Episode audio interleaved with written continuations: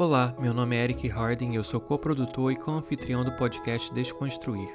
Meu parceiro nesse projeto é meu primo Leandro Casale. O podcast Desconstruir debate política, história e questões sociais e centraliza perspectivas esquecidas ou silenciadas. Nosso convidado hoje é Rodrigo Magalhães, professor de geografia que irá falar sobre o Afeganistão e o que está acontecendo por lá nesse momento. Lembre-se de se inscrever no seu agregador de podcast preferido para receber todos os nossos episódios e sigam-nos no Instagram, arroba podcast Desconstruir. Fique agora com a nossa conversa na íntegra. Bom dia, boa tarde, boa noite a todos os ouvintes. Esse é o podcast Desconstruir. Estamos aqui, eu, Leandro Casale, meu primo Eric. Se apresenta aí, primo, dá um oi para a galera. Olá, pessoal. Eu sou o Eric Harding, estou aqui com meu primo, como ele mesmo disse. E hoje a gente tem um convidado mais do que especial para essa podcast extraoficial. Espero que vocês gostem bastante. Apresenta aí o nosso convidado, primo.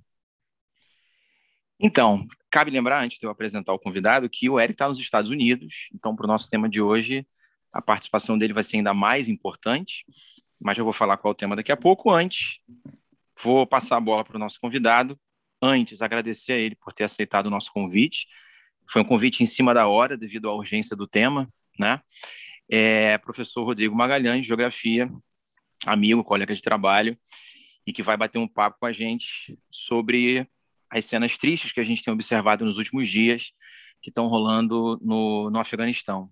E aí a gente vai fazer aqui um panorama histórico, geopolítico e agradecer mais uma vez a presença do, do Rodrigo. Se apresenta aí, amigo, fala um pouquinho de você e vamos embora. Olá, gente, tudo bem? Casale, Eric. Bom, prazer estar aqui com vocês. Meu nome é Rodrigo Magalhães, sou geógrafo, professor de geografia, também formado em pós-graduação em relações internacionais. Então, quando Leandro Casale falou comigo sobre o tema Afeganistão, está né, tá super em evidência com todas essas questões que a gente tem visto aí na mídia, com, com as imagens, né, com os vídeos, com as reportagens, é algo que a gente precisa bater um papo, precisa esclarecer, tem muitas dúvidas aí no ar, então espero que esse papo aí ajude a todo mundo a solucionar um pouquinho das dúvidas e esclarecer um pouquinho sobre o que está acontecendo lá no, no Afeganistão. É, lembrando, galera, que assim, esse é um episódio que não vai explicar tudo, obviamente, nem Ainda mais num evento tão complexo, nem tem como, é. né? A gente vai fazer aqui uma introdução, vai tentar esclarecer alguns pontos, limpar o terreno, porque a gente está falando de um conflito é, que a gente vai buscar raízes, por exemplo, na Guerra Fria. É, então, tem uma série de questões para a gente debater, refletir, desconstruir, como já diz o próprio nome do podcast, né? E, portanto, vai ser um papo longo. A gente não está aqui com, com delimitando o tempo, vamos ficar bem à vontade para a gente poder explorar bem esse tema, mas sem a pretensão de, de dar conta de todas as questões, obviamente, sim, para que a gente tenha uma noção mais geral sobre tudo que tem que tem acontecido. E nada melhor do que um, bate-bola entre três educadores e, e, e é, é, todos eles das áreas de ciências humanas, evidentemente, né? Para a gente tentar é, abordar um pouquinho desse ponto. Mas não quero me estender, o Rodrigo vai ser o, o protagonista dessa noite, eu vou só pontuar algumas coisas, o Eric também. E queria agradecer a galera que mandou muitas perguntas, né? A participação de vocês lá no Instagram, nas redes sociais foi fundamental. Mandaram Sim. muitas, muitas perguntas mesmo, muitas dúvidas. O tema tá, tá muito em evidência. E isso mostra como que, que, que, que o poder da rede social é interessante, né, cara? Antigamente você tinha uma notícia do que estava acontecendo num país. E olha a diferença de você ter uma notícia e de você ter uma imagem de pessoas se pendurando num avião para tentar fugir de um país. Exatamente, muito chocante. Uma imagem, uma imagem é, é, choca e desperta muito mais do que qualquer notícia é, num jornal ou na televisão, por exemplo. Essa imagem Sim. viralizou, essas imagens foram para todos os cantos do planeta e todo mundo agora está tentando entender. Amigos vieram até mim, até o Rodrigo, tentando perguntar, né? O que, que, é isso, cara? O que está acontecendo? Uhum. Então, a gente separou as perguntas de vocês, tem o nosso roteiro aqui, e eu passo a bola para o Rodrigo para ele começar. Fica à vontade, amigo, para seguir a partir do ponto que você achar melhor, tá?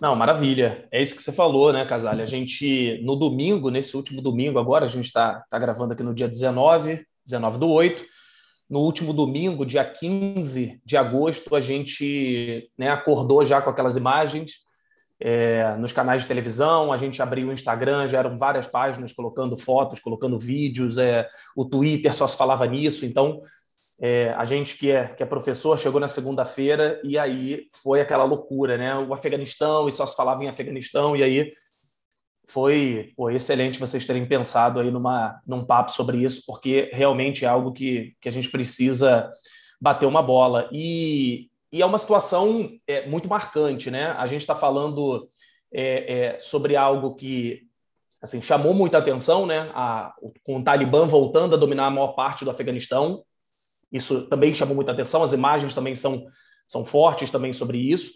E com todas essas cenas, cenas de aeroporto, cenas de, de, de fuga, né, o Talibã voltando não só a dominar a maior parte do Afeganistão, mas dominar a capital, Cabul, dominar o poder né, dentro do país e, e com um presidente, com o então presidente do país, é, que estava no poder desde 2014, é, ele acaba fugindo, né? Fugiu e, pelo que eu vi, pelo que eu soube agora, é, agora no dia 18, ontem, na, na quarta-feira, ele apareceu nos Emirados Árabes. Então, já, já passou por alguns países, passou, se eu não me engano, pelo Tajiquistão, e depois já, já apareceu aí nos Emirados Árabes. Então, o presidente do país ele fugiu. Então, de fato, a gente tem uma, uma ocupação de poder ali bastante marcante. E agora, claro, para entender isso, a gente tem que voltar um pouquinho no tempo. Né? A gente tem uma história, a gente tem uma, uma questão aí bastante marcante também nas últimas décadas de Afeganistão. E vou me aventurar um pouquinho aqui na história, que é mais a área do, do Casale, mas é interessante quando a gente é, é, pensa na, na, história do Afeganistão. O Afeganistão ele já foi apelidado de cemitério dos impérios, né? Eu acho muito interessante esse apelido, porque cemitério dos impérios, porque no, no século XIX, quando a gente volta ao século XIX, um século que foi muito marcante no sentido imperialista, no sentido neocolonial, é, o Afeganistão ele é, é, quase foi dominado, vamos dizer assim, né? ou houve uma tentativa, aconteceram tentativas de domínio do Afeganistão por parte de vários impérios, né? por parte de várias forças imperialistas, os russos, os britânicos que estavam presentes ali no Oriente Médio, né? que chegaram no Oriente Médio, mas que estavam presentes ali na, é, no Indostão, né? onde é a Índia, o Paquistão. Então, vários impérios tentaram é, conquistar o Afeganistão, mas nunca conseguiram de fato. Né? O Afeganistão ele, ele conseguiu, de certa forma, se manter ali independente. E uma parte disso é, é assim, a força do Afeganistão né, conseguir se manter independente, uma parte dessa explicação vem da geografia física do Afeganistão. O Afeganistão é um país extremamente montanhoso, principalmente o centro-norte do país, e com muitas cavernas. Né? Uma curiosidade é que o Afeganistão ele é um dos países que mais tem caverna no mundo. É, e só um parêntese também, assim como o Vietnã. E aí é interessante para a gente pensar nessa questão da guerrilha, né? Da, nos conflitos históricos que lá aconteceram, mas enfim, é um país com muitas montanhas, com muitas cavernas, e, e é legal para a gente entender né, essa relação com a geografia do país. Né? Principalmente o norte é um país muito montanhoso. Não é por causa de petróleo, é legal a gente já desconstruir essa ideia, porque eu já vi muito isso. Ah, é petróleo, é petróleo, é petróleo. É, o Afeganistão não é um país rico em petróleo. Há petróleo no, no Afeganistão, mas não é, pelo menos nesse caso, não é isso, né, que está no, no, centro da questão. Mas é assim, é um país que, se você olhar no mapa, se você der um Google aí rapidinho, você vai perceber que o Afeganistão ele está perto da Índia e do Paquistão, ele está perto do Oriente Médio, acima dele está a Rússia, está perto da China também. Então, é uma região geográfica, uma posição geográfica bastante importante no sentido geopolítico, e, e ao mesmo tempo, a gente está falando de, de, um país que é rota, né? sempre foi rota de comércio, é rota de petróleo e gás, né? em direção a, a, ao, ao centro ali da Ásia, em direção ao Oriente Médio.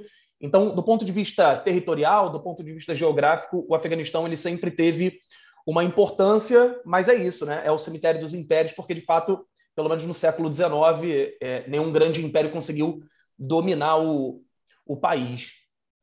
Quer dar um pitaco aí, Casale? É, achei legal você começar por essa parte, cara, do cemitério dos impérios, porque a gente está falando de uma civilização que é milenar. Assim, muito antes de grandes cidades europeias, você tem é, já uma história, uma diversidade, uma importância muito grande dos povos do Oriente, do Afeganistão, enfim. Ali, por ali, passaram os persas, passou Alexandre o Grande, assim como depois o Império Britânico foi para cima no final do século XIX, naquele contexto ali do, do imperialismo, né, do neocolonialismo. E é interessante você pontuar isso também, porque o interesse do Império Britânico naquela época, naquela região, não era exatamente os recursos naturais do Afeganistão, apesar de ter, mas no seu principal ponto, e sim a, a posição estratégica do país, como você acabou de, de mencionar. E na época, você tinha ali um medo muito grande dos, dos britânicos com relação a um, a um expansionismo russo pela Ásia Central. Então, a ideia era tentar frear um expansionismo russo, garantindo um controle estratégico, principalmente né, no, no Afeganistão, que faz fronteira com diversos países, como você observou. Então, a posição geográfica acaba sendo acaba sendo fundamental. Então, os caras já lutaram contra é é, é, é, é, civilizações que tentaram ocupar esses territórios há muito tempo, lutaram antes de Cristo, lutaram no século XIX e é um país que acaba que continua em guerra até hoje por outras questões, como a gente vai, vai pontuar até aqui. Então, a gente está falando de uma civilização milenar, né? E que tem como ponto culminante, eu acho, né? Para a escalada de uma série de interesses geopolíticos mais recentes, a presença britânica ali na região, a presença da, da Inglaterra desde o final do século XIX, como a gente comentou no contexto ali do imperialismo ou, ou do, do neocolonialismo. Depois eu vou emendar outras partes da história do Afeganistão. Vou passar a bola para vocês de novo.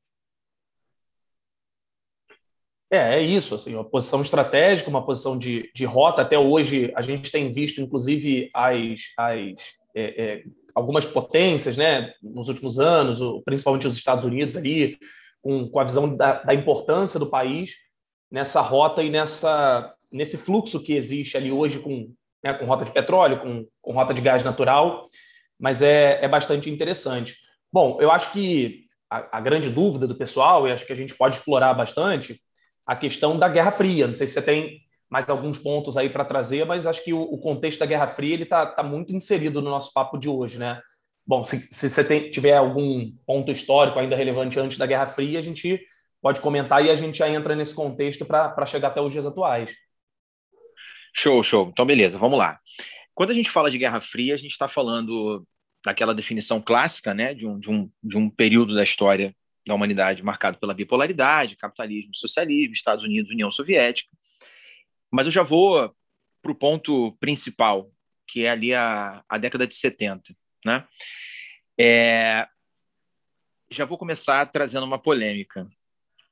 A União Soviética não invadiu o Afeganistão.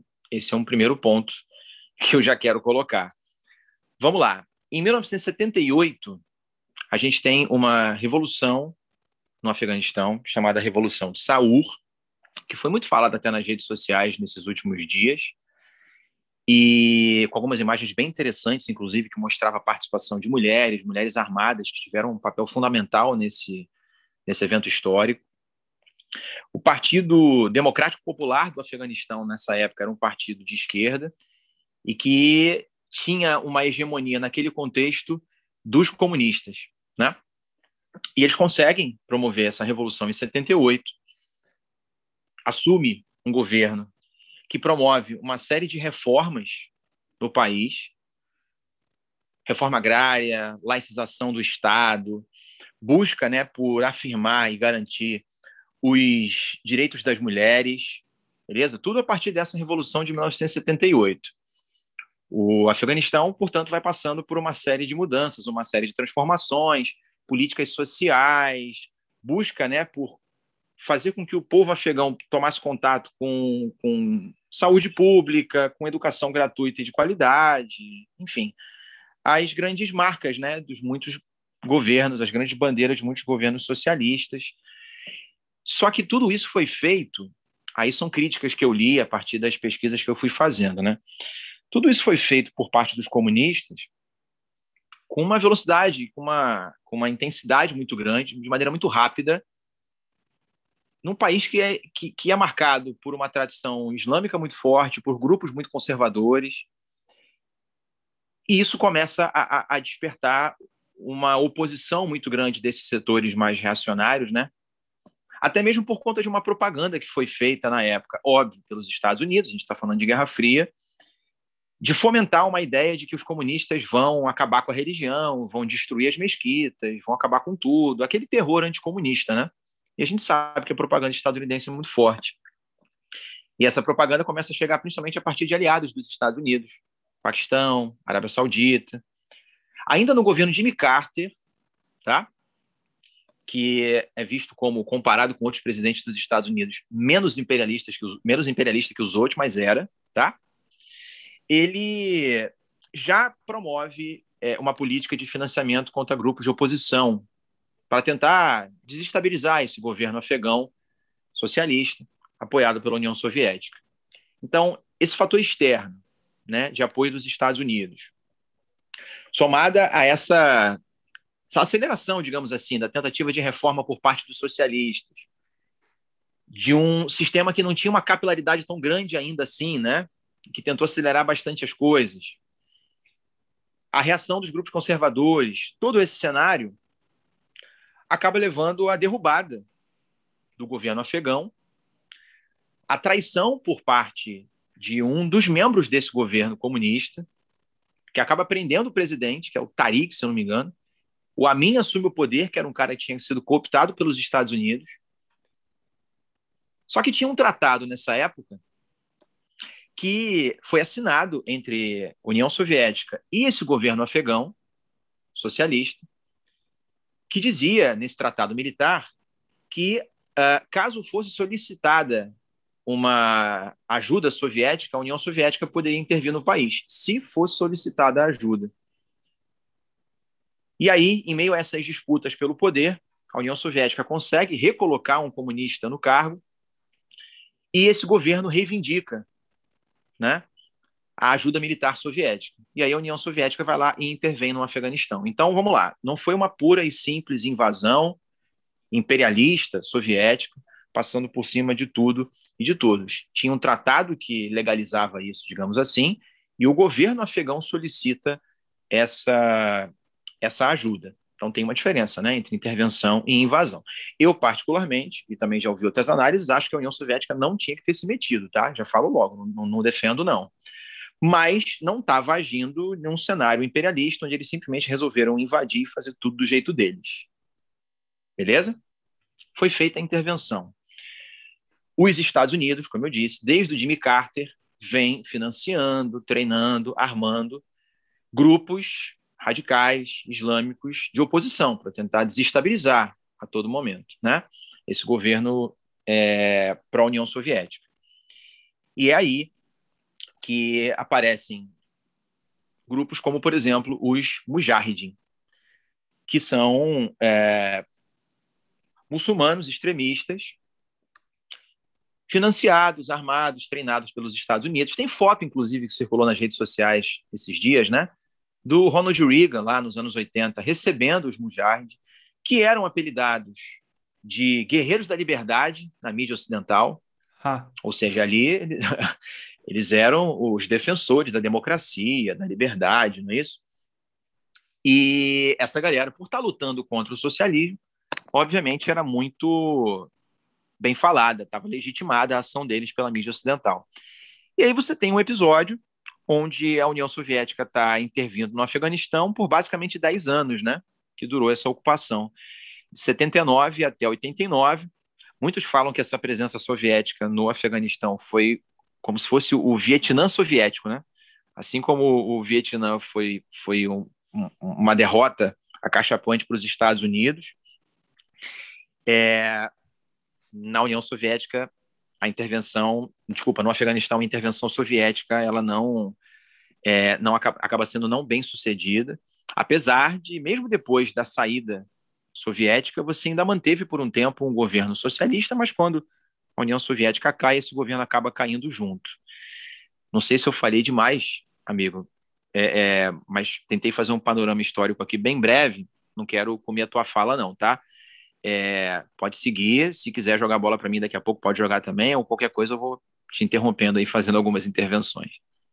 Não, tá ótimo. Pô, esse panorama é super importante para a gente entender é, o que está acontecendo hoje, né? Porque é isso, o, o, país a partir de 78, o Afeganistão a partir de 78, passa a ter uma, uma influência soviética, E aí, legal é, o que você comentou, é, começar por um ponto ali que você tinha comentado, que é, não é exatamente um domínio territorial que está acontecendo, é uma influência que está acontecendo da União Soviética.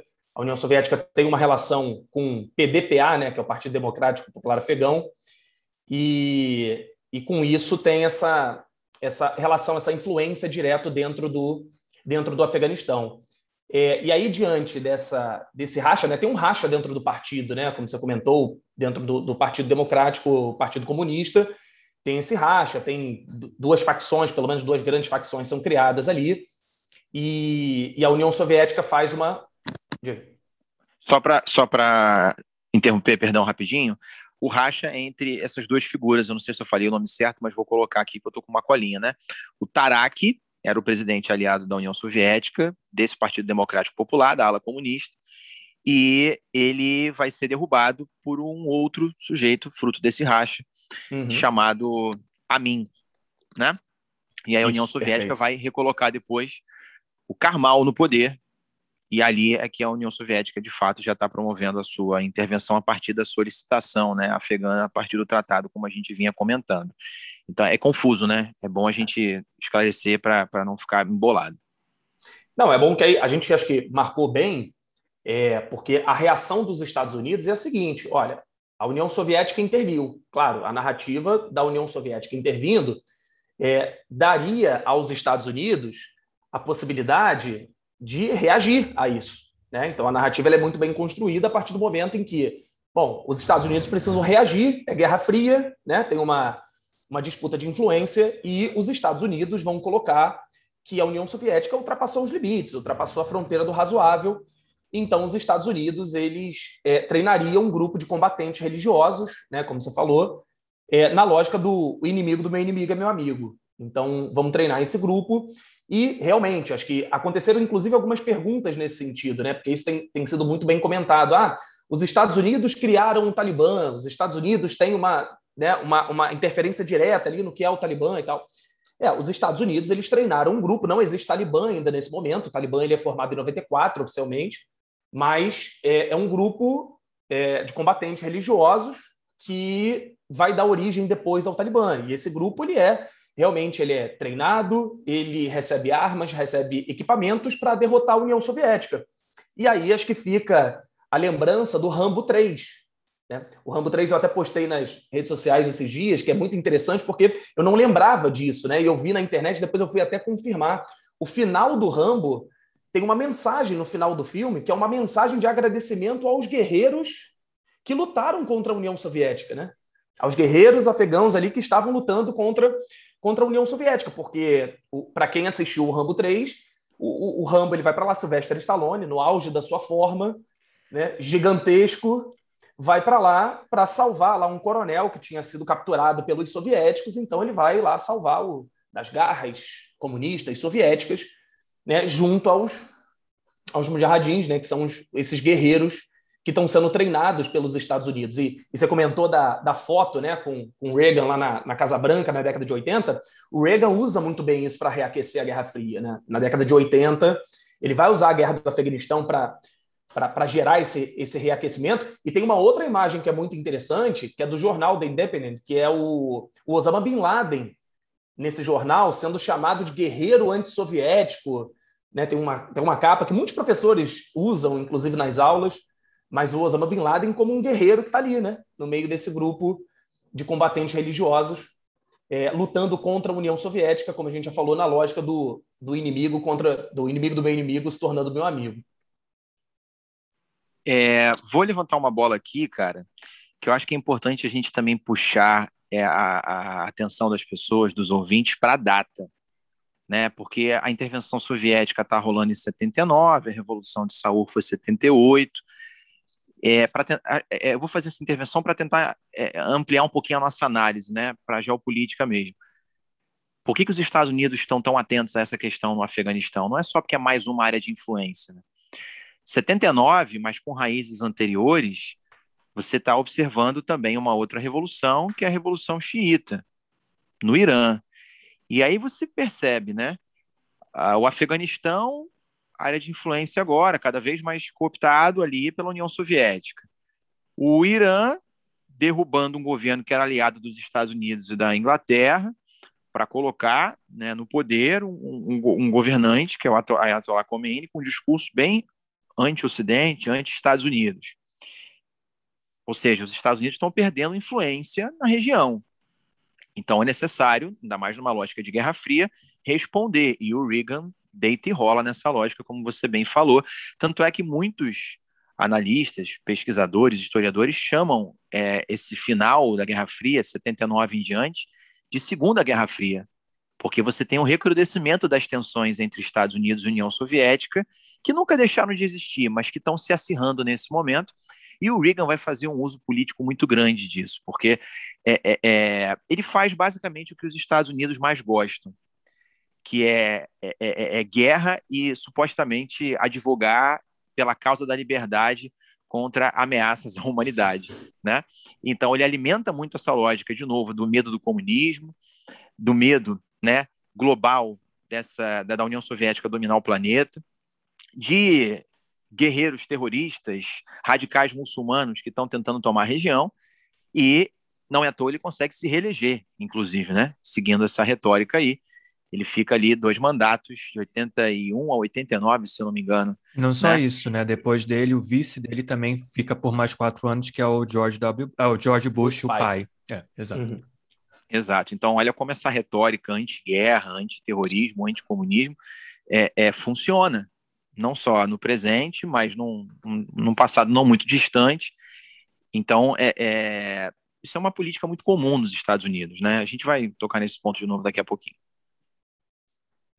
É isso, né? E então os Estados Unidos, nos anos 80, né, diante dessa rivalidade, diante dessa disputa com a União Soviética, estão treinando, como a gente já falou, os jardins estão alimentando esse grupo e esse grupo ele sai como vitorioso, né, de certa forma, ou pelo menos ele se sente vitorioso nesse momento, porque com a saída da União Soviética, a União Soviética em 85 já dá sinais ali, começando a sair, mas de fato vai até 89, então final dos anos 80 é, os, esses guerreiros, então religiosos, extremamente conservadores e, e, e saem como os grandes vencedores, e eles ganham força, eles ganham projeção no Afeganistão, e eles vão radicalizar ainda mais o discurso na virada dos anos 80 para os anos 90.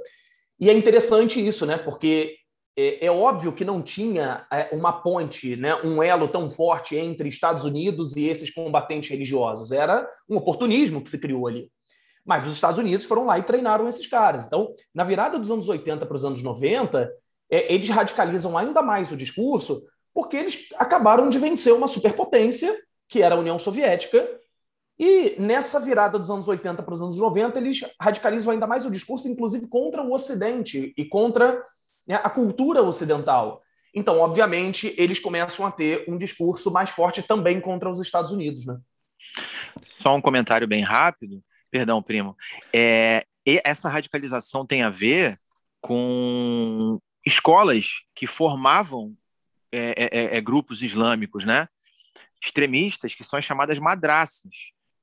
E, e, essas escolas, elas tinham uma proposta não só de, de ser uma escola religiosa, mas elas vão também promover uma preparação militar muito forte, que acabou se manifestando com a presença dos mujahideen e depois o, o próprio Talibã, por exemplo, cooptando crianças, jovens, educados sob essa lógica, dando um sentido para a vida deles desde cedo, né?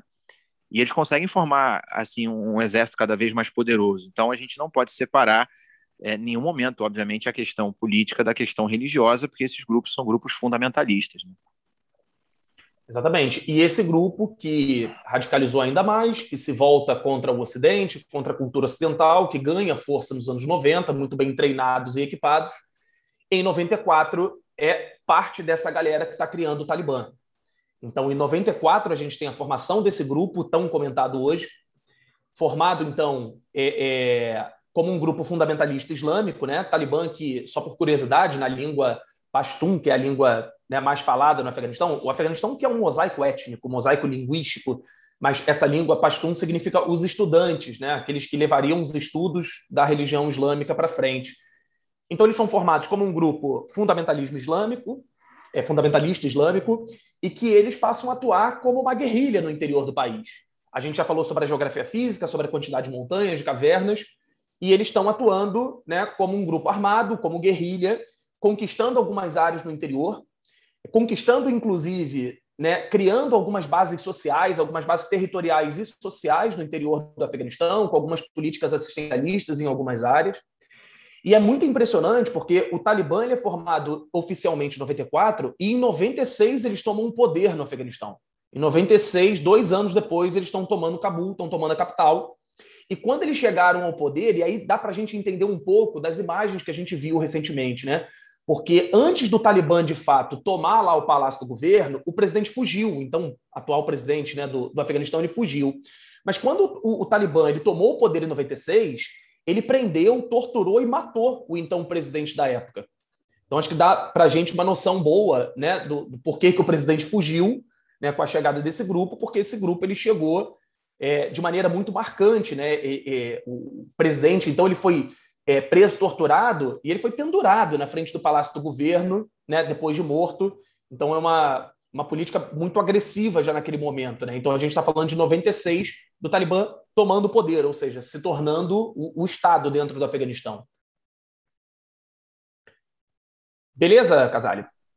Não, beleza. Primo, você ia perguntar um negócio aquela hora que eu, eu, te cortei. Você quer acrescentar alguma coisa, uma dúvida ou não? Não, não era uma dúvida, na verdade era um comentário. Eu só estou fazendo a ligação com a sociedade estadunidense dos anos 80 e o fato deles apoiarem um grupo né, extremista no Afeganistão é tão interessante porque você tem também um movimento aqui cada vez mais crescente de conservadorismo e como se fosse um revival, né, assim um reviver, né, dessa coisa do conservadorismo e também do protestantismo, que é o que a gente vê até hoje, né? Então, acho interessante porque tem muita coisa parecida aí também. Apesar de serem ideologias de fé diferentes, né? A gente está falando de islamismo e protestantismo, né? Uh, tem muita coisa que, como o Rodrigo falou, né? O inimigo do meu inimigo é o meu amigo. Mas tem muita coisa parecida. Mas isso fica para uma outra hora. Foi só interessante ouvindo vocês falarem sobre isso, como que as coisas uh, no, no Reagan e depois com o Bush, Bush pai, né? Foram bem paralelas ali ao que estava acontecendo. Claro que numa né, não com tanta violência, não tão bárbaro quanto no Afeganistão, mas também aconteceu. É, foi bom, primo, você comentar sobre isso, essa história do inimigo do meu inimigo é meu aliado. Vou só dar um, um exemplo. Isso é muito bizarro, né, cara? Isso é uma parte pouco lembrada, mas nessa treta aí, Estados Unidos, União Soviética no Afeganistão, a China, na Guerra Fria, apoiou os Estados Unidos nessa questão dos Mujahideen. É, que é uma coisa que muita gente não se lembra, é verdade. E a China, é, apesar de ser um país socialista, enfim, a China, a partir ali, principalmente dos anos 70, ela passa a ter uma, uma política eh, antissoviética muito forte, a ponto de, é, é, deles, por exemplo, darem suporte para essa ação, apoio para essa ação, mandarem tropas também para apoiarem né, esses grupos fundamentalistas islâmicos contra a União Soviética, para enfraquecer a União Soviética. E eles pagam o preço disso hoje. Uhum. Por quê? Porque hoje está em voga, a gente pode voltar a discutir isso depois, mas lembrei, se eu não falar agora eu vou esquecer, tá? É, está em discussão hoje, está é, tá em evidência hoje, né, uma propaganda dos Estados Unidos muito forte anti-China, isso aí dá um, dá um, um episódio de podcast. Não vou entrar nisso agora, não, tá? Mas só para a gente visualizar, existe uma propaganda hoje muito forte na mídia ocidental de que a China é isso, a China é aquilo, e tem campo de concentração, e é ditadura, e tem perseguição, é uma ameaça, blá blá blá. Aí nos Estados Unidos, inclusive, primo, cada vez mais tem aumentado episódios de agressão contra violências contra chineses. Sim, né? contra asiáticos, como isso... especificamente chineses. É. Pois é. é. A província de Xinjiang hoje na China a China enfrenta um problema hoje com relação a grupos terroristas, fundamentalistas, uhum. islâmicos nessa região. Eu disse que ela paga o preço por ter apoiado lá os Estados Unidos lá atrás, é porque a China trouxe para dentro do seu território algumas células desses grupos, deu suporte. E hoje tem uma galera ali dentro que está promovendo ação terrorista. E aí a China responde, claro, prendendo essas pessoas. Só que no Ocidente, né, prisão na China socialista não é prisão, é campo de concentração. O Ocidente não tem campo de concentração, o Ocidente tem cadeia. A China não, a China é campo é. de concentração, totalitária e toda essa, essa besteira, blá blá blá. Como se no passado os mais... Estados Unidos não tivessem também campos de concentração contra os japoneses, por exemplo, durante a Segunda Guerra Mundial, né? Mas enfim. Não, e, e Guantánamo, outra história. Gente, né? A base de Guantánamo, a, a, a tortura Sim, lá. Cuba, os, uhum, até hoje. Suje, sujeitos acusados de terrorismo sem prova nem nada, de respeito aos direitos humanos, mas não, não vou entrar nesse ponto, não. Sim. Mas só para a gente ver como que a geopolítica é complicada, né? É. Houve uma política anti-soviética da China muito bizarra nessa época. E acho que a gente vai entrar nesse ponto agora. Com relação a essa, a essa ascensão de um neoconservadorismo que você comentou, né? De, de, de, grupos fundamentalistas cristãos, né? Porque as pessoas Com acham certeza. que fundamentalismo é, é, fundamentalismo islâmico. Não, foi como é, eu falei, são questões de fé diferentes, mas fundamentalismo é fundamentalismo. É, ficou muita imagem né, estigmatizada do, do, do, muçulmano como terrorista por conta do 11 de setembro. Isso. E a gente sabe que a mídia estadunidense tem um poder de domínio da narrativa muito forte em escala global. É, mas fundamentalismo tem em todas as religiões, inclusive principalmente no cristianismo. E aí a gente tem visto aqui né, as pessoas nas redes sociais chocadas com, com o Talibã, e é para se chocar mesmo, evidentemente, a questão das mulheres, dos direitos das mulheres e tudo. É...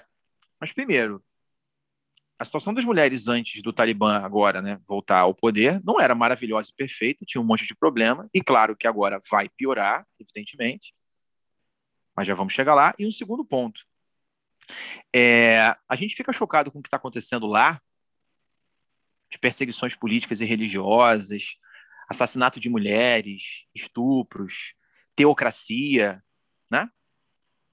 Só que a gente esquece que a gente está vivendo num país onde uma escalada nesse sentido está acontecendo. Com pai de santo e mãe de santo sendo apedrejado, expulso de terreiro. Leis que tentam criminalizar conquistas de minorias, dizendo que é, é, é, é, o que, que tem que ser de menino, o que, que tem que ser de menino, o que, que menino veste, o que, que menina veste. O Brasil é um dos países que mais agride e promove né, estupros de mulheres, a misoginia muito forte, grupos protestantes, cristãos, radicais, fundamentalistas, vindo com discurso misógino, Sim. com um projeto de país teocrático, não é à toa que temos um presidente que representa esse discurso, apesar dele não, não se não me engano, não se dizer exatamente evangélico, né? mas é apoiado por muitos desses grupos neopentecostais, fundamentalistas cristãos, enfim. Então a gente olha sempre para o outro, o outro é o bárbaro, a gente esquece das nossas barbaridades, porque as nossas violências a gente naturaliza, né? Então acho que é bom a gente, claro, e tem que se comover com o que está rolando no Afeganistão, mas a gente não está muito distante, não. É, são paralelos que estão cada vez mais presentes e cada vez mais próximos. É, é incrível isso. E até você falando sobre o atual presidente do Brasil, é, eu lembro que ele foi apoiado por um cara que foi participou diretamente da eleição de Donald Trump aqui nos Estados Unidos. Então, realmente não está muito longe. Exato. Mas, enfim, amigo, é... o que, que o Talibã exatamente propõe para a gente dizer que é um, um governo teocrático. É, eu mesmo tenho dúvida quanto a isso, né? O que, que é a Sharia ou Sharia? É, a lei, vale né? a, lei tocar, Sharia. É, tem gente que, inclusive, eu já, eu já li muitos muçulmanos falando que, que não, não, não, não é bom nem chamar de lei, porque não se trata exatamente de uma lei islâmica, que o Alcorão prega a liberdade, o livre-arbítrio, e acaba sendo, na verdade, usado por fundamentalistas, que nem fazem com a Bíblia, né? Para vir com um discurso dogmático para caramba. É, por isso, toda essa mobilização com relação aos direitos das mulheres. As mulheres no Afeganistão estão nas ruas. Né? Acho que vale a gente tocar nesse ponto. O que é exatamente o Talibã? Que tipo de proposta ele tem? Enfim. Sim. É, para responder isso, vamos dar uma. Vou voltar ali só no 11 de setembro, que a gente consegue um contexto legal para explicar, né? Porque é isso, a gente está falando ali do, do, da década de 90 e e, e, como o Talibã chegou ao poder em 96 e tal. E aí, quando a gente chega no, no 11 de setembro de 2001, que é muito impactante, né? Eu brinco nas minhas aulas que quem estava vivo no 11 de setembro e que já tinha alguma consciência, né, já estava maior, lembra desse dia. É impossível esquecer esse dia. Eu lembro que eu estava na escola, eu lembro o que, que aconteceu, eu lembro de eu chegando em casa, de, né, de todo aquele plantão e tal. Foi um eu dia... lembro que a minha mãe estava não muito longe daquele local, ela estava em Nova York no dia. Olha só. É, e aí, pô, mais impactante ainda no seu caso, né? Aliás, ela tinha acabado de chegar lá, né, primo? Tinha, ela tinha no chegado país. aqui há duas semanas, ela chegou no dia 26 de agosto. Ah, é.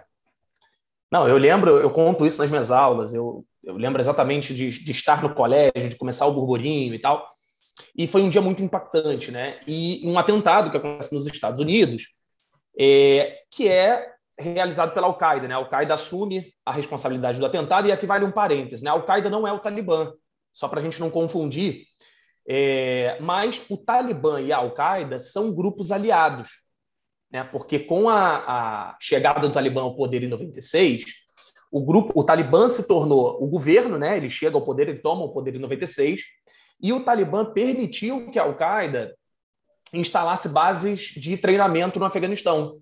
Al-Qaeda é um grupo terrorista, né, gente? Assim, e, e, assim, se a gente pensar num grupo terrorista, um, terrorista ele pode estar em qualquer lugar, porque você cria, ainda mais hoje, né? Se, se a gente pensar na internet, você tem relações ali de pessoas que podem estar infiltradas em qualquer país. Então, é, é, é muito desterritorializado nesse sentido, né? Então, a Al-Qaeda, como um grupo terrorista, está espalhado, mas as maiores bases da Al-Qaeda ficavam no Afeganistão. Inclusive, o plano do 11 de setembro foi desenvolvido dentro do Afeganistão, até onde, até onde a gente sabe hoje. Então, quando acontece o atentado de 11 de setembro, os Estados Unidos eles vão responder invadindo o Afeganistão. É, a gente tem duas grandes invasões pós 11 de setembro, que é no Afeganistão e no Iraque. No Iraque é outra história, porque tem toda a polêmica né, da invasão ao Iraque, que lá tinha armas de destruição em massa, e a gente sabe a confusão que deu com os Estados Unidos invadindo o Iraque em 2003 sem autorização da ONU. Isso é muito comentado, isso é muito debatido. Né? Agora, no Afeganistão, é interessante lembrar que a invasão que rolou dos Estados Unidos ao Afeganistão teve autorização da ONU.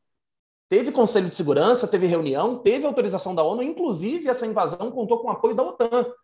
Agora a gente está discutindo a retirada de tropas dos Estados Unidos, tem tropas da OTAN saindo de lá também, né, junto com as tropas norte-americanas. Então, eu vi. Inclusive, a Inglaterra vi, inclusive, tá meio puta, né? A Inglaterra é, tá, tá, meio bolada com, tipo, porra, a gente se meteu nisso aqui agora tá saindo nessa vergonha. Né? Exatamente. e, e, e, no caso do, do, é, dessa invasão do, do Afeganistão, quando, quando acontece, eu vi até uma pergunta né, na, nas redes sociais aí, poxa, mas e a ONU? É, é, a ONU autorizou nesse caso, porque os Estados Unidos colocaram aquilo como legítima defesa. Pô, acabei de ser atacado, eu vou responder. Né? E aí os Estados Unidos fazem uma invasão no, no Afeganistão e, assim, com alguns objetivos, né? Quais eram os objetivos dos Estados Unidos? Tirar o Talibã do poder, né? Pegar o Talibã Uh, matar o Osama Bin Laden, que se tornou o grande vilão, a gente tem que criar o vilão, né? então o Osama Bin Laden é, é, é o, o, grande vilão do negócio, e destruir as bases da Al-Qaeda. Né? Além, claro, manter bases numa região que a gente já falou que é geopoliticamente importante. Né? Rota de passagem de gás, de petróleo, próxima à Rússia, do lado do Oriente Médio, do lado da China, então tá lá. Né? Bom, uh, Rodrigo, posso só interromper um momento? Claro. Uh, que eu acho que gostaria que ficasse claro para as pessoas que estão nos ouvindo. Por que, então, se os Estados Unidos bancou esse grupo que veio a se tornar o Talibã em 96, né, e que tomou a, a posse do, do país, por que então que esse grupo se vira contra os Estados Unidos cinco anos depois? É, na verdade, a, o próprio Talibã, já no início dos anos 90, já tinha radicalizado o discurso contra o Ocidente, né, no sentido do uhum. conservadorismo religioso. Então, tanto que hoje, quando a gente vê o Talibã voltando ao poder, tem toda uma, uma relação com o cinema, tem toda uma relação né, com, com é, é, o modo de se vestir, com o modo de, né, de, de agir ocidental. Então, é, eles não se tornaram exatamente aliados por uma questão ideológica nos anos 80. Né? Uhum. O, Talibã já radicaliza o discurso contra, contra o Ocidente. Então, os Estados Unidos já tinham se tornado, de fato, né, um inimigo, assim como países europeus. Tal. É, e aí é interessante que quando eles invadem, assim, num primeiro momento, é colocado como se os Estados Unidos tivessem ali num, num, numa sequência de vitórias, né? Porque o Talibã é retirado do poder, eles conseguem retirar o Talibã, e aí vem mais o discurso, né? Vim trazer a liberdade, vim trazer democracia, vim trazer né, a, a lógica agora de que eu vou liberar o povo afegão do, das garras do Talibã. É... E, e, só um, e só um ponto, amigo, perdão. Sim, Esse discurso, gente, é, é aquele mesmo discurso lá do século XIX de darwinismo social, de fardo do homem branco. Quando o Ocidente se coloca como porta-voz de liberdade, democracia, porque isso não é só os Estados Unidos, né? O Ocidente como um todo, as potências centrais do capitalismo, enfim. É aquele mesmo discurso lá do século XIX, de levar progresso, civilização, que a raça branca é superior. O, os Estados Unidos se colocam como porta-voz da democracia e da liberdade. E qualquer país que fuja a esse ideal de democracia burguesa, né? Eles viram uh, o, o, o, alvo, obviamente, da mídia e, e, das armas, da economia estadunidense. E aí você começa a vir com um discurso de ditadura, de totalitarismo e tal. Mas esse discurso de levar a civilização, progresso, intervir, você está dizendo que aquele povo não é capaz de lidar com as suas próprias questões e os Estados Unidos vão ali tutelá-los, como se fosse um, um, um, um espírito evoluído, né? Que está indo ali para apaziguar as tensões. E, não, isso é racismo, rir, Desculpa, porque é tão interessante você falar isso, porque é como se fosse a realmente essa questão da supera da supremacia branca, né? Então você tem esse discurso bem enraizado. Eu até ouvi falar, alguma pessoa falou um dia desses, falou assim: a questão do racismo, por exemplo, nos Estados Unidos, quando você se opõe a ela, é como se você estivesse se opondo ao próprio Estados Unidos, porque ela está tão enraizada na criação desse país e como ele foi fundado, entre aspas, né? Como se já não existissem pessoas que moravam aqui antes, né, da invasão. Mas, enfim, como que você estivesse se opondo aos próprios ideais e valores do estadunidense branco protestante, branco protestante, é, exatamente, exatamente. Exato. É. E o presidente que não defender essa lógica imperialista, ele não se elege ou não se reelege nos Estados Unidos. Sim, mesmo ele vai ser taxado Obama, de fraco, que foi o primeiro e até agora o único presidente negro dos Estados Unidos. Na verdade, ele era birracial, né? Porque a mãe dele é branca, mas ninguém fala dessa parte. Mas enfim, uh, também teve que se adequar a esse discurso. Enfim, foi mal, amigo. Segue aí. É, desculpa, Não, Rodrigo. Fomos para o outro. Tá, tá ótimo, isso é importantíssimo também, vocês trazerem também esses pontos. Mas é, mas é isso, né? O, o a, tava falando da lógica da, da propaganda, né, dos Estados Unidos, como se eles estivessem ali conseguindo, né, algumas vitórias, porque eles conseguem tirar o Talibã do poder. Então, beleza, derrubei do poder, estou devolvendo aqui, né, um país, democracia, liberdade e tal é, enfraquece, de certa forma, ali no primeiro momento, eles enfraquecem o, militarmente o, o Talibã e ele, eles destroem né, várias bases da Al-Qaeda. Então, beleza, assim, tô, tô conseguindo algumas vitórias, mas é um esforço que não se mantém. E aí eu volto à questão geográfica do Afeganistão. É uma área montanhosa, é uma área que facilita refúgio, é uma área que o Talibã né, vai se colocar e, e, e vai trabalhar de novo no sentido de guerrilha, se reorganizar, é, é, buscar forças novamente e tal. Tanto que os Estados Unidos Gente, olha só, a gente está fazendo esse ano, agora em 2021, 20 anos de guerra do Afeganistão. Os Estados Unidos conseguiram tirar lá atrás o Talibã do poder, mas eles nunca conseguiram destruir o Talibã. Eles nunca conseguiram, de fato, controlar todo o território ou acabar com um grupo, por exemplo. Então, o Talibã voltou a se reagrupar no interior, tá? principalmente lá no norte, como a gente já falou. Foi se fortalecendo aos poucos, né? onde com, com táticas de guerrilha, ele conhecendo o território, os Estados Unidos não vão conseguir acabar com, com esse grupo e eles nunca deixaram de ser uma ameaça, né? Tanto que os Estados Unidos estão lá até agora, né? Até hoje, com, com 20 anos de guerra, eles nunca deixaram de ser uma ameaça nesse sentido dos Estados Unidos. E agora, assim, muitas reportagens e muitas análises interessantes estão sendo feitas. Eu vi uma galera das relações internacionais também trazendo uma análise que claramente agora, né, ficou muito claro para a gente que nesses últimos anos eles estavam se rearmando, eles estavam se preparando já para uma nova ofensiva. E, e isso aconteceu né, é, recentemente com, com, imagens muito chocantes, não só no sentido de, de, como eles tomaram o poder, mas pela quantidade, pela força que eles tinham. Né? E aí vai um ponto interessante, cara, um ponto que eu vi que, que assim, eu fiquei muito curioso com essa questão. É a força econômica que o Talibã tem hoje. Né? Isso é muito interessante. Eu vi uma análise agora é, porque o grupo ele apareceu muito bem armado, ele apareceu muito bem equipado, ele apareceu com uma força militar grande, ele apareceu com armas novas nos vídeos, com vídeos bem divulgados, bem feitos, assim, né, com uma tecnologia bacana e tal. E isso chamou muita atenção. E aí é, tem uma, uma rádio, uma, uma mídia lá na Europa, né, Free Europe, que pegou um documento, parece que vazou um documento confidencial da OTAN, e esse, esse veículo de imprensa, essa rádio lá na Europa, teve acesso. E esse relatório da OTAN diz que, eu até anotei aqui, eu fiquei muito curioso com isso, né? Que o orçamento do, do Talibã é de 1,6 bilhão de dólares. Isso é, é, é, me, me impactou bastante, né? 1,6 bilhão de dólares. E nesse relatório, eles dizem que é, o, esse grupo, o Talibã, ele quadruplicou sua arrecadação nos últimos cinco anos. Então, mostra uma organização como se fosse uma empresa mesmo, né? E aí tem aqui, né? Quais são as maiores receitas do Talibã? Primeiro lugar, mineração. Mais de 400 milhões de dólares vêm da mineração. Segundo lugar, tráfico de drogas. E a gente não pode esquecer que o Afeganistão é o maior produtor de ópio do mundo. É. É, então, segundo lugar está o tráfico de drogas. E terceiro lugar é doações estrangeiras. E aí, dentro das doações estrangeiras, a gente tem alguns países, como o Paquistão. Né? O Paquistão é um país que, que apoiou o Talibã é, é, em alguns momentos, inclusive com, com ajuda financeira. Então, o Talibã ele voltou com uma força. Então, é, isso me impactou muito. Assim, esse relatório da OTAN dizendo que nos últimos cinco anos o grupo quadruplicou sua arrecadação chegando a um orçamento de 1,6 bilhão de dólares. Então, é, é, é um grupo que estava se reorganizando, né? Um grupo que veio, veio bastante forte quando, quando eles chegam à, à capital. E, e o Talibã, que foi se reagrupando assim, no interior, é, ele fez com que essa ameaça sempre existisse. Tanto é que, quando a gente olha agora para trás, a gente está falando sobre os presidentes dos Estados Unidos, é interessante perceber como é que o Obama já tinha prometido sair. E, na verdade, o Obama aumentou o efetivo no Afeganistão.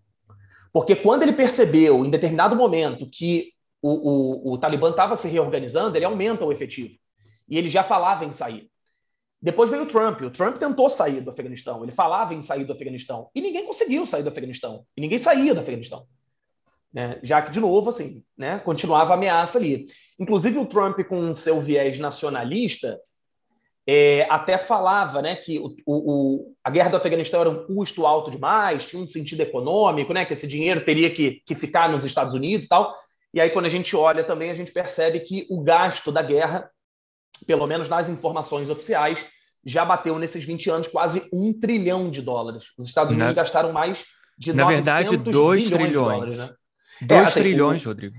Sim, é, é, isso é um debate, né? Porque eu vi que Claro, é, é, possível, né? Porque a informação oficial vem de quase um trilhão, então tem outras fontes que falam em dois trilhões, o que é bem Saiu possível. Na, na, no ápice, na revista ápice do capitalismo, no, na Forbes. Então, assim, você então, vê que eles é. não estão brincando, né? Exatamente, o custo é muito alto. E interessante, aí um ponto interessante, né? Eu vi algumas perguntas também sobre o Trump. Assim. O que, que aconteceu? O, o mais curioso é que o Trump, ele falava em sair do Afeganistão. E para sair do Afeganistão, ele negociou com o Talibã. Ele sentou à mesa com o Talibã. Ele se reuniu em Doha, é, junto com o Talibã e com o governo oficial do Afeganistão, então, à época. Os três sentaram em Doha, no Catar, para discutir um plano de saída dos Estados Unidos. E aí, os Estados Unidos, é, nesse acordo que eles fazem com o Talibã, é, ou nessa tentativa de acordo, os Estados Unidos eles exigiram praticamente duas coisas assim, principais, né? O fim da luta armada do Talibã e o fim de práticas terroristas. É, não sei se é, se é, inocência nesse sentido, mas é, olha, o fim da luta armada, o fim de práticas terroristas, porque vocês são terroristas, não pode mais atacar, beleza. E foi interessante porque o Talibã, por sua vez, o que o Talibã colocou na mesa, entre outras coisas, foi que os Estados Unidos protegessem o Talibã do Estado Islâmico. Eu achei isso muito interessante, isso foi muito discutido ano passado. Né? O Talibã falou: olha, Estados Unidos, a minha proposta é o seguinte: você me defende contra o Estado Islâmico. E o Trump aceitou. E o Trump aceitou, porque o Estado Islâmico é o inimigo da vez, é um grupo que está crescendo também nos últimos anos no Afeganistão, em algumas áreas, tem algumas bases ali do, do Estado Islâmico, né, nessa expansão territorial que eles vieram fazendo. E o Trump aceitou, falou: pô, beleza, né? Vamos ah, proteger do, do do Estado Islâmico, é o inimigo também aqui em comum, né? Beleza, vamos. E, e colocou, e estava rolando, assim, algumas reuniões, alguns encontros estavam acontecendo. Só que no fim das contas o Talibã deu para trás. E o acordo não saiu. E como o é acordo é bom... não saiu. Diga. É bom lembrar que tem vídeo que rolou esses dias aparecendo do Trump dando entrevista oficial se referindo aos talibãs como, tipo, nossos parceiros. A gente está vendo com eles e tal, negociando. Sim. E tá ele lá falando, né, na laranja, aquela cor escrota dele, e se referindo aos talibãs como grandes amigos e tudo. É... Enfim, é, é as ironias do destino, que são sempre interessantes a gente observar, né? Mas é isso, assim, o, Talibã deu para trás, o acordo não foi concretizado e aí o Trump ele não tinha mais uma base sólida para deixar o país. Bom, o Biden assume e já na sua posse ele fala, né, em, em sair do Afeganistão, ele já, já, já desde a da, da campanha ele já falava também em sair do Afeganistão e desde o início do seu governo ele já começa a fazer a retirada das tropas e ele tinha prometido, inclusive, como uma coisa midiática, é, retirar as últimas tropas do Afeganistão no dia 11 de setembro de 2021, com os 20 anos da guerra do Afeganistão. Então ele já, já começa a retirar naquela lógica de, é, no sentido assim, meio que chega, já ficamos tempos demais, assim, né? não dá mais, já gastamos muito dinheiro, chega, vamos embora. E são 20 anos de conflito. Né? E aí começa a retirar esses militares, e com a retirada desses militares, não só dos Estados Unidos, mas da OTAN também, o Talibã, então, iniciou seu processo de expansão pelo interior, veio se expandindo, se expandindo, se expandindo, até que no último domingo, agora no dia 15 de agosto, eles tomaram Cabul naquelas imagens impressionantes. Então, a gente chega realmente ao, ao atual, né? Então, cara, concluindo, assim, o que, que, que, que eu penso disso? É, é uma guerra que durou 20 anos e se mostrou inútil. Porque inútil no sentido de, beleza, qual foi o resultado disso? A gente olha agora e pensa, o resultado disso? Cara, o resultado é que o Afeganistão ele voltou a ser o pré-11 de setembro. Uhum, o Talibã está no poder de novo. Né? O Talibã reconquistou o poder. E vocês devem ter acompanhado, quem está nos ouvindo deve ter acompanhado, que logo depois dessas cenas né, de, do Talibã chegando à capital, é, aí veio uma crítica muito forte para cima do Biden, né, pensando na, nas consequências, na discussão, o que, que foi a saída das tropas, se não foi muito acelerado e tal. É, e foi interessante perceber como é que o próprio governo dos Estados Unidos, me membros do governo dos Estados Unidos, é, eles colocaram abertamente que eles estavam espantados com a velocidade de expansão do Talibã. Eles mesmos, assim, o Pentágono, os membros do governo, eles erraram o cálculo, gente. Eles estavam espantados com a velocidade que o Talibã ganhou força, é, sendo que tem um documento da OTAN que está dizendo: olha, os caras estão com grana, os caras estão se armando, e eles não esperavam uma, uma ação tão rápida nesse sentido, né? E aí o Biden foi para a televisão agora, né? Saiu em vários veículos também.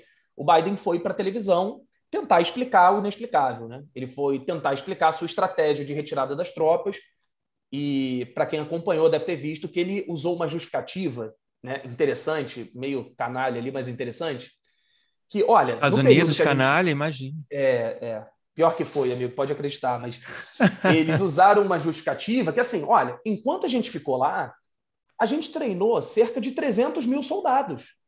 A gente estava treinando os caras, pô, a gente estava ajudando esses caras. Então, a gente treinou 300 mil soldados que ficaram lá bem equipados, ou seja, os Estados Unidos, eles já teriam então cumprido a missão deles. E, e aí o Biden ele chegou a dizer o seguinte: olha, se essa força militar né, não quer defender o seu próprio país, os Estados Unidos não têm mais que estar lá. Como se fosse uma vontade, olha, não quero defender. Eles não foram capazes de defender pelo avanço do, do Talibã.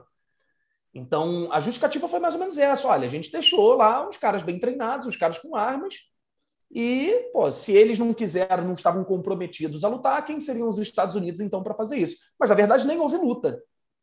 Não houve luta. Vocês viram que a tomada de Cabul foi uma tomada fácil, né? O, o, o, Talibã se mostrou muito mais forte que as tropas afegãs e não foi exatamente uma, uma falta de, de vontade de lutar, né? Então, acho Eu que achei engraçado claro. que um dos comentários do Biden foi que os Estados Unidos não estavam no negócio de construir uma nação. Foi essa a justificativa que ele deu, né? Então, tipo, eles tinham que sair porque não era papel, não era responsabilidade dos Estados Unidos construir a nação do Afeganistão. Então, eles que cuidem do deles, né? Interessante. A narrativa, a narrativa para a invasão do Bush na época foi exatamente de não uhum. só combater o Talibã, mas levar essa suposta democracia estadunidense aí. Exato. O que leva a gente a, a uma pergunta importante, né? Qual era o objetivo dos Estados Unidos, então, ao invadir o Afeganistão? Não é isso? É. Claro, tem coibir o Talibã? Tem. Fracassou. Isso é evidente. Agora, será que os Estados Unidos vão entrar numa guerra, ocupar um território por 20 anos e deixar um grupo político, por erro apenas deles, crescerem e se tornarem ainda mais fortes do que eram antes, talvez?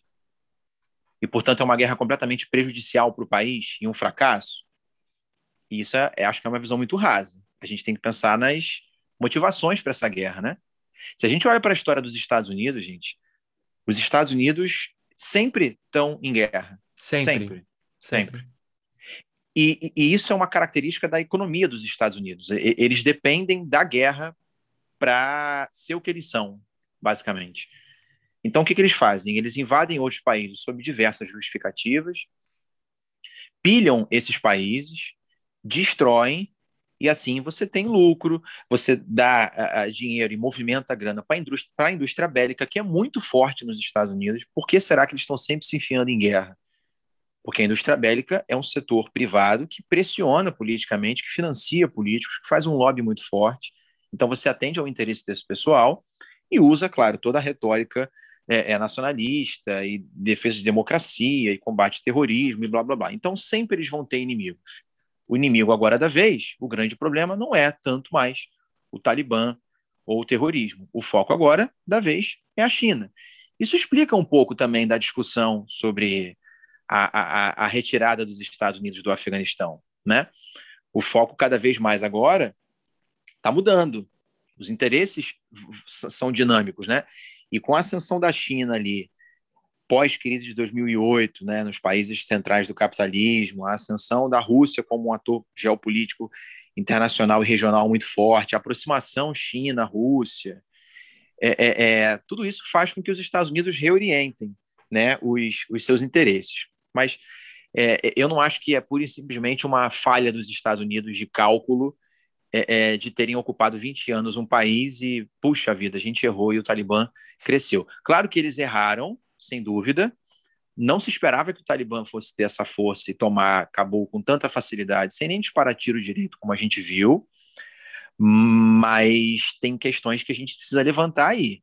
Como que você explica um país que sempre se colocou, né, no combate às drogas, por exemplo, vê crescer debaixo dos seus olhos durante 21 anos de ocupação o tráfico de ópio.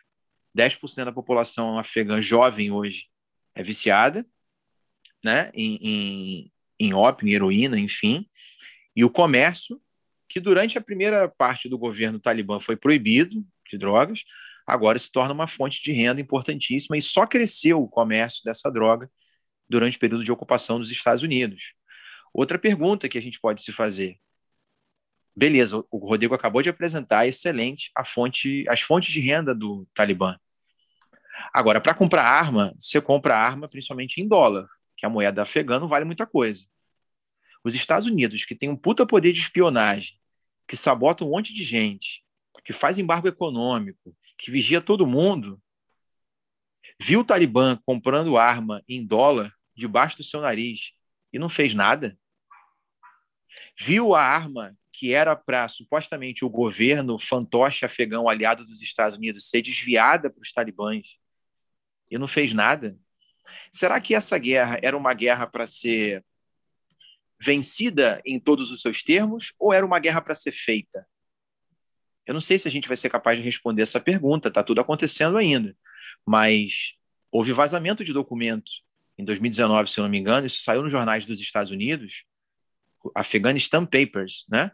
que mostra lá diálogos de chefes de Estado, de generais estadunidenses, e a galera meio perdida, tipo, a gente não sabe direito quem são os nossos inimigos aqui, a gente não sabe muito bem o que fazer, claramente os caras muito perdidos, não sabendo como combater o, o, o Talibã, não sabendo como combater a corrupção, porque eles estão armando né, é, militares afegãos desse governo fantoche afegão durante os 20 anos de ocupação, a arma está chegando para o Talibã, sendo desviada parcialmente, fora as compras que eles fizeram, né? Como a questão lá que a gente estava discutindo de os Estados Unidos deixarem eles comprarem em dólar, que é a moeda deles. Tudo acontecendo debaixo do nariz dos Estados Unidos. Até que ponto foi uma conivência deles, ou uma vista grossa, ou lucrativo, de certa maneira, informalmente? Até que ponto foi uma falha? Eu não estou buscando uma única resposta, mas eu acho que existem muitos pontos de vista que a gente tem que trazer, porque não é uma pura e simples falha, eu acho que, que, que derrota dos Estados Unidos. Né? Claro que, que a imagem sai muito ruim, mas essa guerra foi interessante para muita gente, e eles não fizeram essa guerra à toa. Né? Excelente, é, é, isso mesmo. E agora, é, eu, eu, fico me perguntando assim, como é que nos próximos dias, próximos meses, né?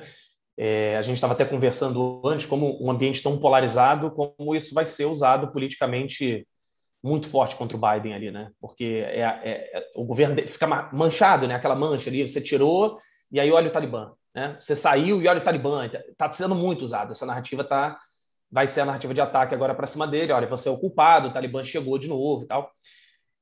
É, e, e, assim, pensando um pouco, você tinha comentado, né, da Sharia, do Talibã e tal, nesse cenário atual, acho que a gente se alongou, mas era importante, né, falar desse, desse 11 de setembro, porque foi, foi uma história recente muito marcante. É, bom, interessante que hoje a gente está gravando no dia 19 de agosto e hoje o Talibã já acabou de mudar o nome oficial do país, né? De decretar um nome novo para o país, que na verdade volta a ser o nome que eles usaram quando eles estiveram no poder. É o Emirado Islâmico do Afeganistão. Hum. Então tem a ver com um, um, Estado teocrático, né? A gente não vai ver mais um Estado laico, é um Estado teocrático de fato. Então eles já usavam esse nome quando eles estavam no poder. Está lá o nome agora que eles querem que se refira ao Afeganistão como Emirado Islâmico do Afeganistão. Bom, e eles como são um grupo, é, um grupo radical, um grupo fundamentalista religioso, eles impõem a Sharia, né? E aí, como você comentou, Casalho, é, a, a Sharia tem muita gente que não. Ah, não é uma lei. É, não é uma lei, porque, na verdade, a Sharia ela é mais do que uma lei. Ela é vista como uma diretriz para a vida, né? onde todos os muçulmanos deveriam seguir. Então, é vista como uma diretriz a partir do fato de que eles têm uma interpretação super literal e radical do Corão. Né? Vamos lembrar, só fazer uma perspectiva muito rápida aqui, sem querer me alongar, que dentro da religião islâmica a gente tem duas correntes majoritárias, que é, são os sunitas e os xiitas. É, eu acredito que é, todo mundo já tenha quebrado essa lógica errada que a gente tem, que sunitas são moderados e xiitas são radicais. A gente consegue provar que não tem isso de sunita moderado e xiita radical quando a gente pensa que o Talibã é sunita e o Estado Islâmico também é sunita. Então, são dois grupos radicais dentro da religião. Eu até é, costumo falar nas minhas aulas, gente, dentro do cristianismo, você não tem a religião católica, você não tem a religião protestante, você, você tem formas diferentes de ver o cristianismo, você tem formas diferentes de ver o islamismo. E dentro das duas linhas, né, das duas visões, você tem grupos moderados, radicais, de todos os tipos. Bom, a, a Sharia é a visão mais radical do Islã. Então, dentro da Sharia, seria uma diretriz assim, extremamente radical. Por exemplo, é, Deixa eu, pegar um exemplo aqui. Quando a gente vê no Corão falando sobre a Guerra Santa, no sentido de levar o islamismo, né, lutar pela expansão do islamismo. O que significa lutar pela expansão do islamismo? É, é, é, como é que a gente interpreta isso? Pode ser você se esforçar pela expansão do islamismo, pode ser você matar pela expansão do islamismo. Então, como é que você interpreta isso? Né? Então, só para dar um, um exemplo básico, eu acharia é essa visão mais, mais extremista, mais radical e superliteral do Corão. Então, é uma diretriz onde todos os muçulmanos deveriam seguir.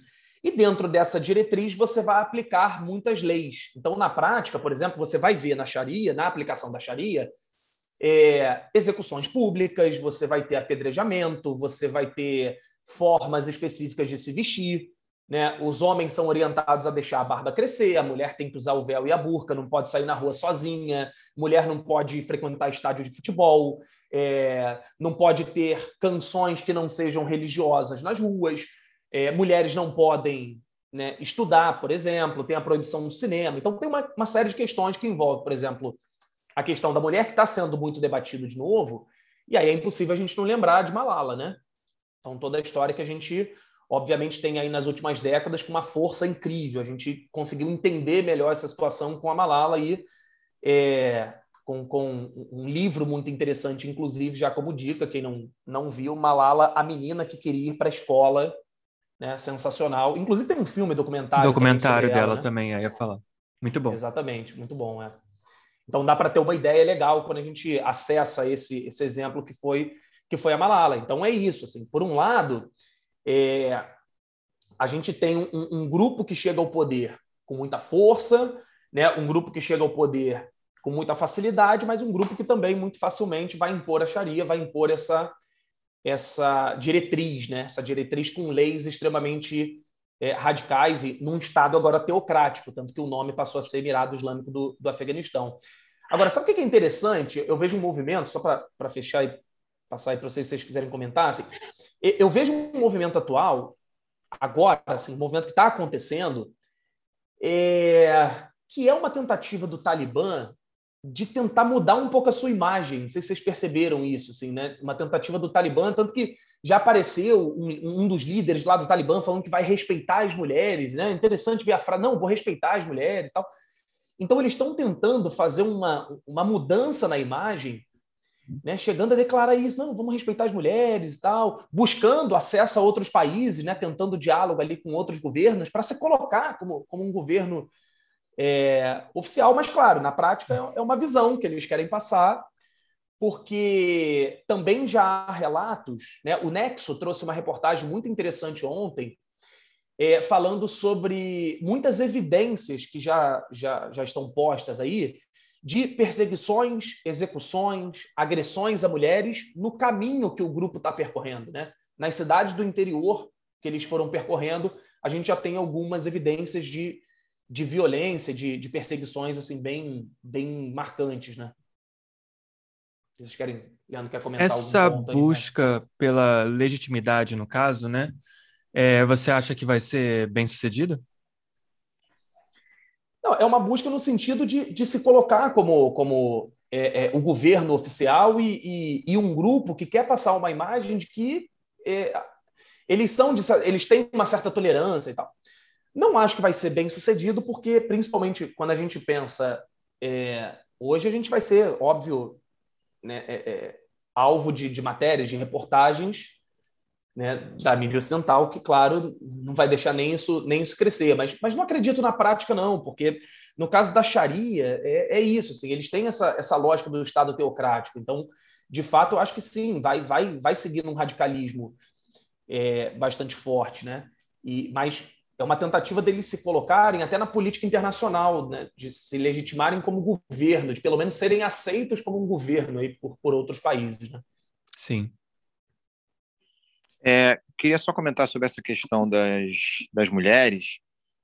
Acho que duas coisas. Primeiro, é, estava lendo uma entrevista de uma militante, de uma ativista afegã, né, da Associação Revolucionária de Mulheres do Afeganistão, e ela deixa bem claro que o Talibã é um dos inimigos das mulheres e a ocupação estrangeira ocidental é um outro são outros inimigos é, tão aterrorizantes quanto claro que o avanço do Talibã piora muito a situação das mulheres mas como eu disse antes é, não era uma situação super confortável uma situação maravilhosa mas a mídia volta a chamar a atenção para essa questão dos direitos das mulheres agora como se antes do avanço do Talibã e durante os 20 anos de ocupação é, tivesse tudo tranquilo. Não estava. Tem casos de estupros de soldados. Você imagina né, como é que vai ser o tratamento de, de, de, de pessoas brancas, europeias ou estadunidenses que se acham racialmente superiores, está ali ocupando um outro país. Guerra, a gente sabe que estupro é uma coisa muito comum, sempre foi um instrumento de guerra. Hoje não é diferente. Então, os talibãs são odiados por muitas mulheres e a ocupação estrangeira é tão odiada quanto, é um outro problema para elas, né?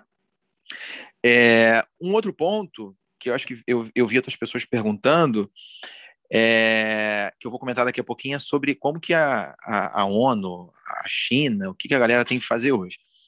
Mas um, um outro aspecto que eu queria comentar é, é o seguinte: eu vi inclusive algumas análises de mulheres comentando sobre isso, né? Muito fala, muito se fala sobre a questão do véu nos países muçulmanos e que agora as mulheres vão ter que voltar a usar véu e tal.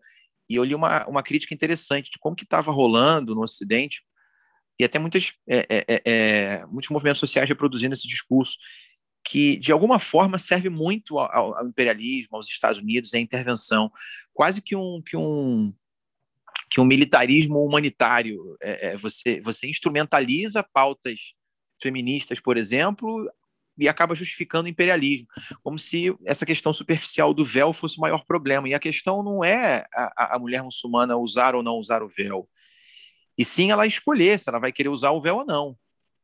O Ocidente coloca o véu como se fosse um terror e chega lá e fala: não, a partir de agora ninguém mais pode usar o véu, estamos trazendo liberdade. Não, não é simples assim. A questão é, é, essa mulher poder escolher se ela quer usar o véu ou não. Se ela quiser usar um véu, é o direito dela. Não é você de fora que tem que dizer o que ela tem que usar ou não. Então, de certa forma, você vê como que o, o capitalismo se apropria de todas as pautas, né? Inclusive das pautas identitárias. E como é, se o, vi... o complexo, só rapidinho, complexo industrial militar não tivesse seus vários problemas também.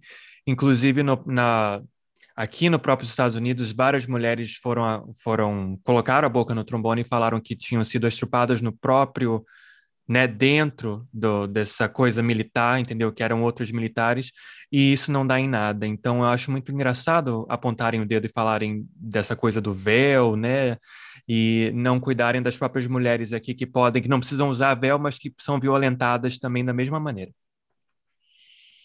Perfeito, perfeito. As contradições, né? É importante a gente chamar atenção para elas, porque o nosso olhar é muito voltado sempre para apontar o dedo para os outros e não para quem domina a narrativa, obviamente, quem cria a narrativa, que é o Ocidente, que são os Estados Unidos. Então, a mídia ocidental fez um grande silêncio com relação à situação das mulheres durante esses 20 anos de ocupação é, estadunidense, da OTAN também, enfim, como se estivesse tudo tranquilo. E agora volta a questão do direito das mulheres. É óbvio que com o avanço do Talibã vai piorar, já está piorando. Mas não quer dizer que antes tivesse tudo bem resolvido, tudo tranquilo. E o ponto é, é, é geopolítico, né? Que foi uma das perguntas, algumas dessas perguntas, é tipo, o que, que a ONU vai fazer? Qual é o posicionamento da Rússia? Qual o posicionamento da China? E aí eu, eu acho que o Rodrigo vai poder responder melhor, mas eu só vou fazer uma provocação aqui, que é a seguinte: é, a mídia aqui já começou a apontar cada vez mais que a China vai ser uma grande parceira do Talibã, que a Rússia vai ser grande parceira do Talibã, que vão ser governos aliados e que estão passando pano para o Talibã e que não estão nem aí para o que está acontecendo com, com, com, as mulheres né, no Afeganistão. O que é irônico, né? Porque a galera criticou muito a intervenção e a invasão dos Estados Unidos, mas agora o pessoal cobra que a China invada para resolver todas as questões. A gente criticou a guerra ao terror atrás, da doutrina Bush, e, e agora o pessoal está querendo que a China resolva todas as questões, como se fosse simples assim. E a parada é muito mais complexa. É... Para concluir o raciocínio, a China não é parceira do Talibã, a China não, é, não passa pano para o Talibã, a Rússia não passa pano para o Talibã.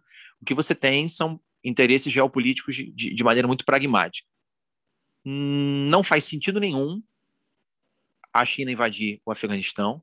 Os Estados Unidos adorariam isso, é tudo que eles querem, mas isso não vai acontecer. Não é interessante para os chineses em diversos aspectos.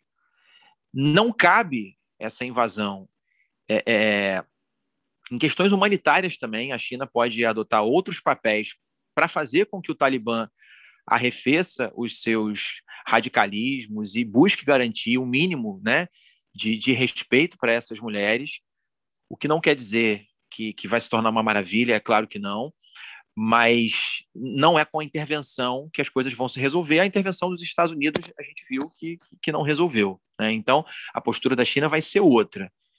É, esperar para ver como as coisas vão se dar e tentar começar a negociar com o Talibã para aí sim mudar um pouquinho e reorientar, como o próprio Rodrigo já vinha falando, né, a postura desse movimento, acredito que vai ser a postura da China e da Rússia da mesma forma. Mas, como existe uma preocupação hoje em dia muito grande nos Estados Unidos de atacar a China, de demonizar a China e tudo, cada vez mais a mídia ocidental, aqui no Brasil, fora, vai buscar, já está buscando associar cada vez mais a China à ascensão do Talibã como se fossem agora dois super amigos e aliados. E não funciona dessa forma, é muito mais complexo. Né? Não sei se o Rodrigo vai querer comentar alguma coisa sobre essas, essas questões locais, né? porque China e, e, e Rússia cada vez mais têm interesses mais próximos ali na região, tem a nova Rota da Seda, e os Estados Unidos estão em pânico. Né? Essa é uma questão atual bem, bem interessante também, né, para gente, a gente observar essa geopolítica, porque é, a gente viu que, no caso, o Talibã chegando ao poder, as, né, algumas embaixadas fecharam, alguns países tentando retirar seus cidadãos de lá. Então, é claro, tem, tem todo um, um tumulto que foi criado ali. E já saiu, claro, a China e Rússia já sinalizaram que vão reconhecer o Talibã como governo do Afeganistão e tal. É interessante você tocar nesse ponto, porque o que eu tenho observado, né, estudando, principalmente quando eu cursei minha pós, é, é, ver como a China ela se tornou, você tocou até nesse ponto, né? Se tornou um país, principalmente é, com Xi Jinping, um, um, um, país que tem uma política externa mais agressiva, uma política externa mais expansionista, no sentido de né, fazer mais relações, de estar presente, de se colocar como potência, né, de se colocar como um país investidor em outros pontos. E a China ela tem sido muito pragmática nesse sentido, no sentido de, cara, eu faço acordo com democracia, faço acordo com ditadura, faço acordo com, com vários tipos de governo, né, na África, no Oriente Médio, na América Latina, e ela é muito pragmática nesse sentido, porque ela tem interesses geopolíticos, interesses econômicos, e, e ela está ali, né, se expandindo e, e ganhando cada vez mais força internacional geopolítica. E sim, Às vezes eu acho que eles são pragmáticos até demais, até me assustam em alguns é. pontos, mas são ah. muito, são muito pragmáticos, muito pragmáticos. É, e nesse caso, assim, não me espantaria realmente, assim, ah, a China e a Rússia vão reconhecer o Talibã como governo? É possível, é possível. Reconheça o Talibã, o Talibã tomou o poder, o Talibã hoje controla o país, e isso não significa reconhecer o Talibã como governo, é, não, significa, não significa dizer que, olha, eu adoro o Talibã, eu sigo a mesma ideologia do Talibã, como a gente reconhece, por exemplo, o governo da Arábia Saudita, de Mohammed bin Salman. Né? Exatamente. Né? Estados Unidos são grandes aliados. É, exatamente. A Arábia Saudita é, é aliada, parceiraça dos Estados Unidos no Oriente Médio. Por que será que eles não invadem a Arábia Saudita em defesa da democracia, não é mesmo? Exatamente. Eles não são loucos. É, ter a Arábia Saudita como aliado é central para os Estados Unidos. Então você vê que o discurso de liberdade e democracia depende muito de quem para quem, né? É, e é interessante porque a lei imposta, ou a diretriz, melhor dizendo, imposta na Arábia Saudita, é muito próxima da Sharia. Isso São mesmo. leis extremamente radicais também. Né? A gente viu um movimento agora nos últimos anos também com o Mohammed bin Salman, com o líder da Arábia Saudita, tentando se colocar como um, um cara mais progressista dentro do país, onde mulheres ganharam o direito de dirigir, olha só. Sim. Né? De viajar ao exterior sem autorização de um homem. Olha quantos avanços a gente tem aqui. Né? Então, dá para ter uma noção do, do tamanho do problema também que é ali. Então, no caso, é isso, né? A gente, a, a chancelaria russa é, anunciou o estabelecimento de contatos com representantes das novas autoridades afegãs. Eu até né, peguei essa, essa matéria aqui que eu vi, então, é, é, calma, né? A chancelaria russa anunciou que vai estabelecer contatos com os novos presidentes. Então, estabelecer contato é muito distante de apoiar. É, e tanto é que a Rússia é, como uma política de Estado, ela, ela reconhece o Talibã como é, grupo terrorista. É reconhecido como grupo terrorista dentro, dentro da Rússia. Mas no caso chinês, o, o Casale tocou num ponto sensível também ao longo do, da nossa conversa aqui. O caso do o chinês tem um, um, uma questão um pouquinho mais sensível, porque se vocês pegarem no mapa, o Afeganistão ele tem uma fronteira pequenininha com a China. Né? É pequenininho, mas tem ali, é fronteira com a China. E é fronteira justamente é, não é qualquer lugar da China, né? É fronteira com o Xinjiang, onde há uma maioria de população muçulmana, onde existe um movimento separatista, né? Há muitos anos existe um movimento separatista e, como o Casale já falou, existem algumas células consideradas terroristas ali dentro. Então, o interesse chinês, para mim, assim, é, é, posso estar equivocado na minha análise, tá? Mas para mim fica muito claro o seguinte: olha, eu reconheço o Talibã, eu vou reconhecer, tá, como governo legítimo e tal, de forma pragmática. Isso vai me abrir perspectiva econômica, porque o Talibã, boa parte do Talibã está destruído por causa da guerra, isso vai me, né, me abrir perspectiva econômica. É uma rota de comércio, como a gente já falou, e eu tenho a nova rota da seda, eu quero chegar cada vez mais na Europa. Então, reconhecer o Talibã é interessante do ponto de vista econômico e comercial. E, em troca, o Talibã não apoia esse separatismo, esse terrorismo de Xinjiang. Então, é, é um acordo que pode ser muito bem construído nesse sentido. Olha, cara, olha só, não se mete aqui em Xinjiang, não apoia essa galera aqui, que eu vou botar dinheiro no teu país, eu vou investir, vou levar uma empresa para reconstruir não sei o quê, tem rota, eu quero passar com, né, com, com sei lá, um gasoduto aqui, enfim. Mas, mas o interesse, para mim, ele é muito claro, né? Então, como eu falei, assim, vale lembrar que a China ela tem feito uma política externa expansionista, uma política externa que, onde é, é, o país ele quer se colocar como um país importante, como um país influente cada vez mais, e dentro dessa política está lá, dialogar com quem estiver no poder. Né? E, e, e, é interessante isso também, porque, no fim das contas, se isso for bem sucedido, né, se a Rússia conseguir, pelo menos, ter esse pragmatismo de reconhecer o Talibã, passar gasoduto, passar oleoduto por ali e tal, e, e a China tem investimento e, e acorda e tal, no final das contas, olha só, os Estados Unidos perderam de vez, então, a influência na região. A China garante, cara, perdeu. Na Ásia Central ali, né? Afeganistão, a Rússia já tem muita influência nos países ali, nos, nos que estão ali em cima, né? Tajiquistão, Uzbequistão, Kirguistão. Então, a, a Rússia já tem muita influência ali. E a China está entrando na Ásia. Então, de certa maneira, é esse pragmatismo que está se buscando. Então, é, é, possível mesmo que a gente veja esses, esses movimentos na, na política internacional aí nos próximos, nos próximos meses, né? Pois é, você tem que lidar com um país destruído, na, na, que faz fronteira com você, um país destruído pelos Estados Unidos, que agora observa a ascensão de um movimento terrorista ainda mais fortalecido. A China vai ter que se virar com esses caras. E ainda tem um problema dentro da sua própria fronteira, fronteira em Xinjiang, como você comentou. E ainda tem outras regiões onde você fomenta separatismos e fomenta desestabilização como uma estratégia política dos Estados Unidos. As tensões em Hong Kong, né? no, no Tibete, a treta com Taiwan. A ideia, a, a, o interesse hoje dos Estados Unidos, vou insistir mais uma vez nesse ponto, o grande inimigo da vez, o alvo, é a China, que ameaça os Estados Unidos em vários aspectos, a hegemonia estadunidense. Então, eles vão tentar desestabilizar a China, mas não declarando uma guerra e invadindo. Eles vão promover guerra híbrida, eles vão tentar fomentar separatismo, fomentar tensões nas fronteiras. Pô, o Afeganistão destruído, países em volta da China destruídos, são interessantíssimos para os Estados Unidos, porque isso vai levar refugiado para a China, vai promover a ascensão de movimento terrorista, vai promover guerra civil e tudo isso na fronteira, nas várias fronteiras que esse país gigante tem. Então, é, é mais problema para a China enfrentar, é mais desestabilização, no momento onde a China está tentando promover a nova rota da seda, está buscando parceiros, está buscando expandir influência. Né? Então, você vê como que tem toda uma máquina por trás para construir é, é, é, não só uma narrativa anti-China na mídia, que tem um poder muito forte, né?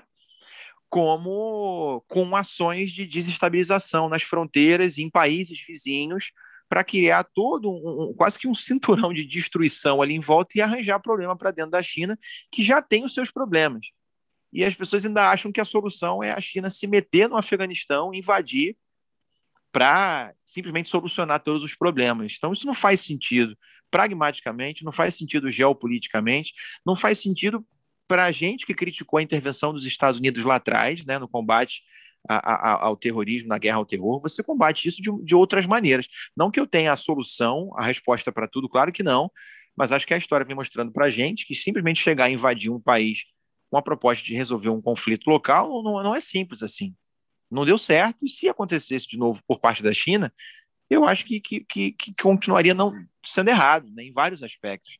Então, é, é, é muito, a questão é muito mais complexa e envolve outros interesses.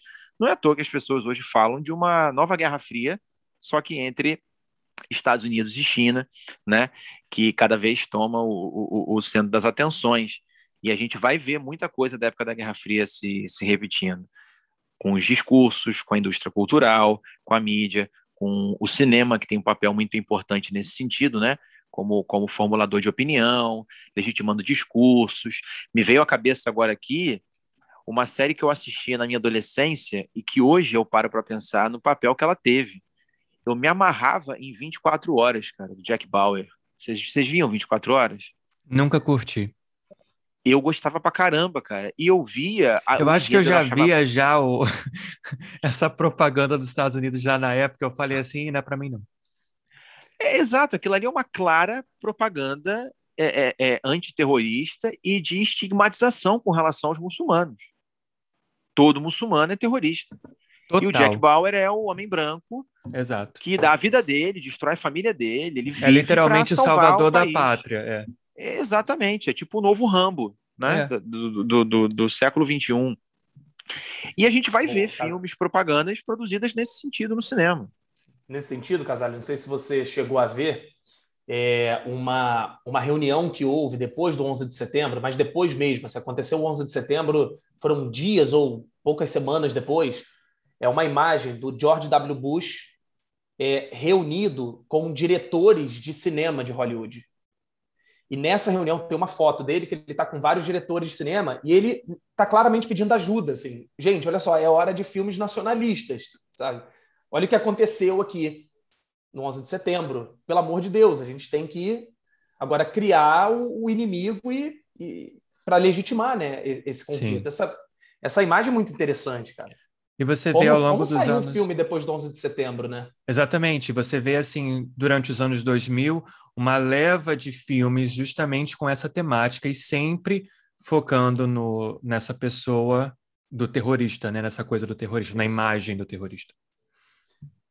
É, agora a gente tem que, tem que esperar, tem muita coisa para acontecer. Acho que está é, tá muito vivo aqui no dia que a gente está gravando, mas é, é, muitas coisas vão acontecer ainda dentro do, do Afeganistão, em relação à política internacional, em relação ao debate que vai se dar isso dentro dos Estados Unidos.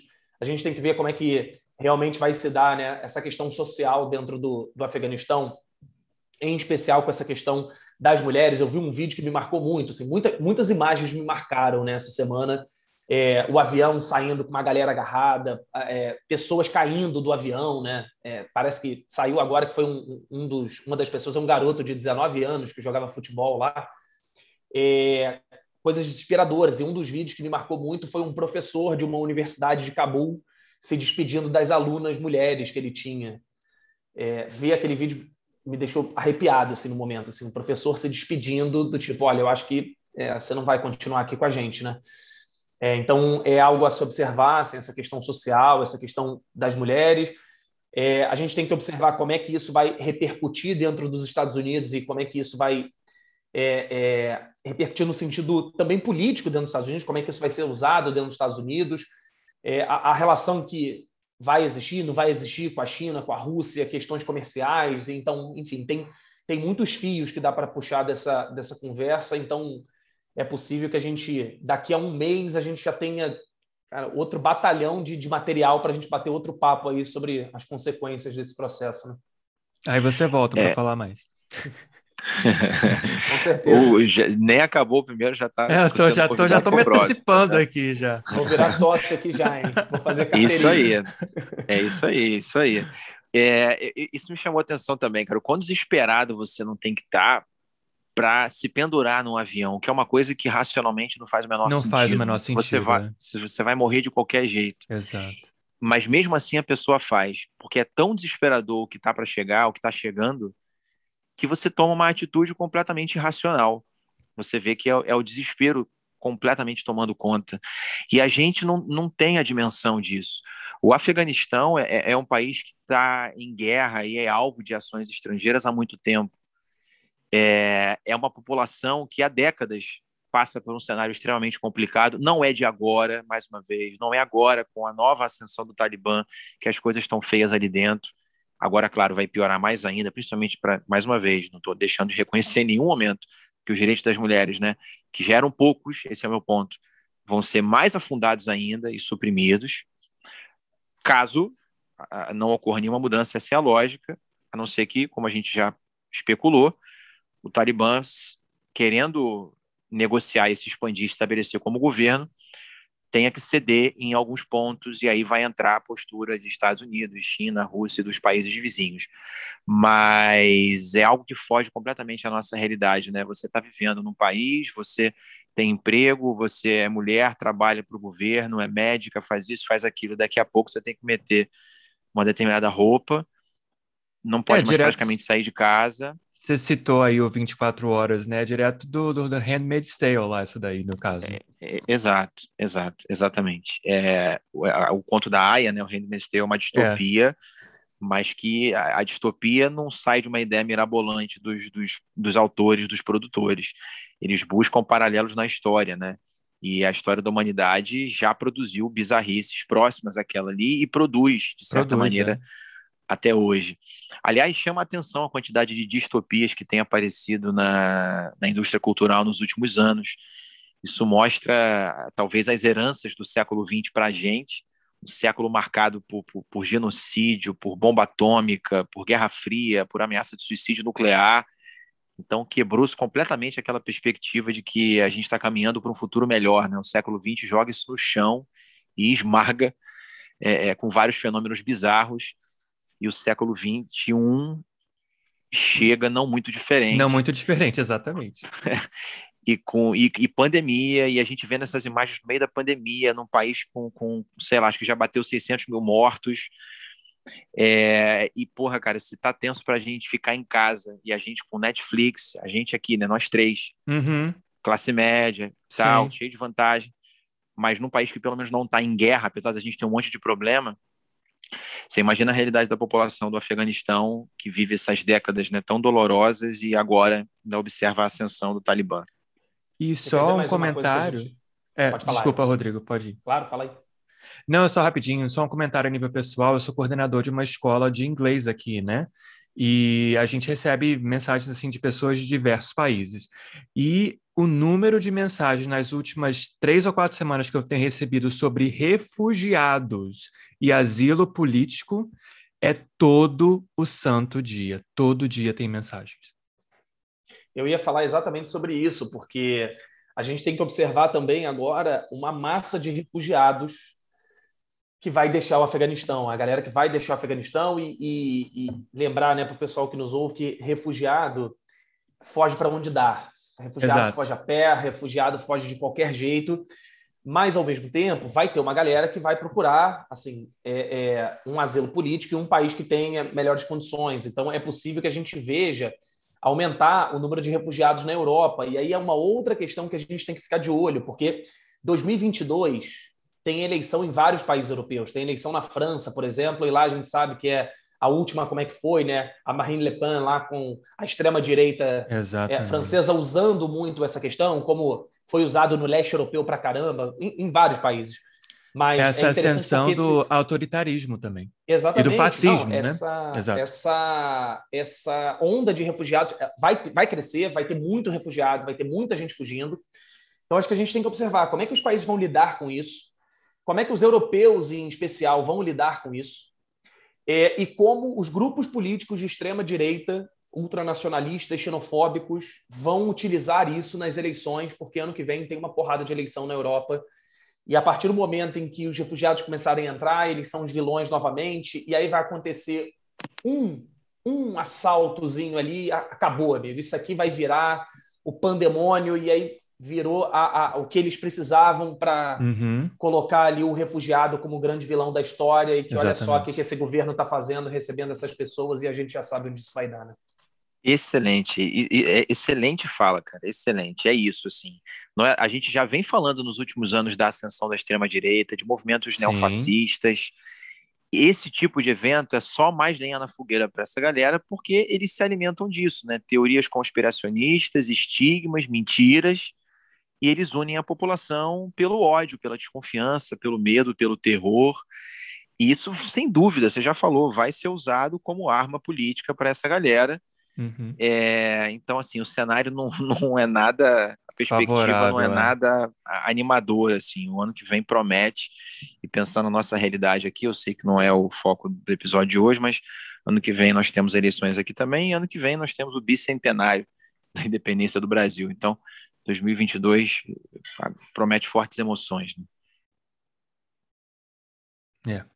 E aqui é também nos tem... Estados Unidos tem, tem eleições também, apesar de não serem eleições presidenciais, tem eleições de Senado, eleição de Câmara de Deputados, eleições de, de governadores, então já posso até prever também a onda de conservadorismo e de esquerda, fa... não, desculpa, de direita fascista aqui nos Estados Unidos também. Não que a gente tenha uma esquerda nos Estados Unidos, né? Vamos deixar isso bem claro, porque não existe. Exato, bom lembrar. Primo, você que está com as perguntas aí, ficou faltando a gente contemplar algum ponto, cara? Então, enquanto vocês estavam falando, tanto você quanto o Rodrigo, eu estava dando uma olhada. Eu acho que a gente respondeu praticamente todas, viu? De uma forma ou de outra. Ah, o Rodrigo foi passando, você também. E eu acho que não ficou nenhuma sem responder, não. Eu estava olhando aqui. Tem alguma que você, alguma que você viu, Rodrigo, que você queira responder? Não, me chamou a atenção, pergunta quem era o Talibã, acho que a gente passou por isso. A gente passou por isso, isso. É, a questão da ONU, né? É, uhum. Sobre como é, uma narrativa, acho que foi o Celso que perguntou, vi uma pergunta dele, é, sobre essa relação de como as tropas dos Estados Unidos estavam lá, será que isso era bom para a população? O Casale também abordou bastante sobre isso, como se o Talibã chegasse agora fosse um problema, como se agora é um problema, né? Mas é. antes não tinha. Tinham, tinham outros problemas é, enfim, então acho que pelo menos as principais a gente conseguiu contemplar aí e espero que assim todas as respostas a gente nunca vai conseguir porque a gente também tem dúvidas, né? A gente está pesquisando, a gente está analisando, a gente está tá vendo o que está acontecendo, então as dúvidas vão vão ser para sempre, mas eu acho que deu deu para a gente passar por bons pontos aí, acho que deu, deu uma uma iluminada aí na, na cabeça da, de quem está ouvindo. E mesmo que não tenha é, respondido a pergunta por completo, pelo menos eu acho que vocês pincelaram assim a questão, entendeu? É, como a gente falou, né? Isso aqui, esse episódio é um, tem como proposta é, colocar mais ainda o tema em evidência, desconstruir e limpar o terreno sobre alguns temas, dar uma contextualização, mas a gente não está aqui com a pretensão de dar conta de todos os buracos, né? E, e responder tudo, ainda mais num evento que está rolando. Exato. E, e, e, cabe lembrar, a gente está gravando esse episódio dia 19 de agosto. Hoje é dia do historiador, aliás. Né? Parabéns aos meus colegas de profissão, ainda mais no momento desse da aula no país como o nosso, né? É bizarro. Ser professor no geral, não só historiador, ser educador no, no Brasil está sendo muito complicado nos últimos anos. E, assim, historiador é um péssimo profeta, assim, é, é, não é nossa função ficar fazendo projeção sobre o futuro. A gente especula algumas coisas, obviamente, mas o, o nosso objetivo, o nosso trabalho não é esse. Então a gente está fazendo análises momentâneas, mas que daqui a pouco tempo, amanhã sai uma outra notícia, daqui a um tempo sai outra e a gente vai, vai trazer outras perspectivas. As coisas estão acontecendo. Então esse foi um episódio que não vai dar conta de tudo, evidentemente, mas eu acho que quem vai ouvir sai com uma bagagem legal, né? Eu, pelo menos, estou saindo, porque eu também aprendi bastante coisa. Pô, é um tema que para mim não é. É um tema que não é, não é, é, é assim dominado completamente por mim, não, cara. Ainda mais porque é, tem um tempo já que eu, pelo menos, não dou aula de Oriente Médio nem nada, porque isso, nos colégios que eu trabalhei e trabalho, isso já está com a galera da geografia, está com o pessoal do Rodrigo. Então a gente toca em alguns pontos, mas essa aula acaba ficando para geografia mesmo, né? Inclusive, eu há anos tento assistir uma aula do Rodrigo sobre Oriente Médio e não Teve consigo aqui. porque o, o, horário não bate. Aí hoje, né, nesse encontro acabou rolando e nós vamos fazer outras, certamente, porque acho que o pessoal que está em casa vai concordar, ou está na rua, não está em casa, né? Não, acho que a gente deveria ter o Rodrigo ouvindo. aqui para fazer as atualizações, entendeu? Assim, mensalmente, de agora pelo menos até dezembro um giro de notícias semanais. não, não, não, calma, Tô brincando, Rodrigo, tô brincando, é uma brincadeira. Assumir, assumir esse compromisso, não. Mas não. voltarei, voltarei. Ainda mais, ó, Oriente Médio é um tema que é, sempre foi muito desafiador, né? Eu, como professor, eu falo isso muito com os meus alunos, assim, cara, eu na escola, eu, eu nunca aprendi Oriente Médio, não, eu não entendia, mas peraí, ele não apoiava esse cara e agora tá contra, mas que confuso isso, né?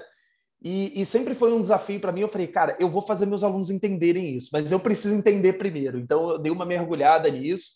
Não sou nenhum expert, né? longe disso, mas, mas quis estudar bastante. Gosto muito desse tema, porque é muito complexo, cara. É muito complexo de verdade.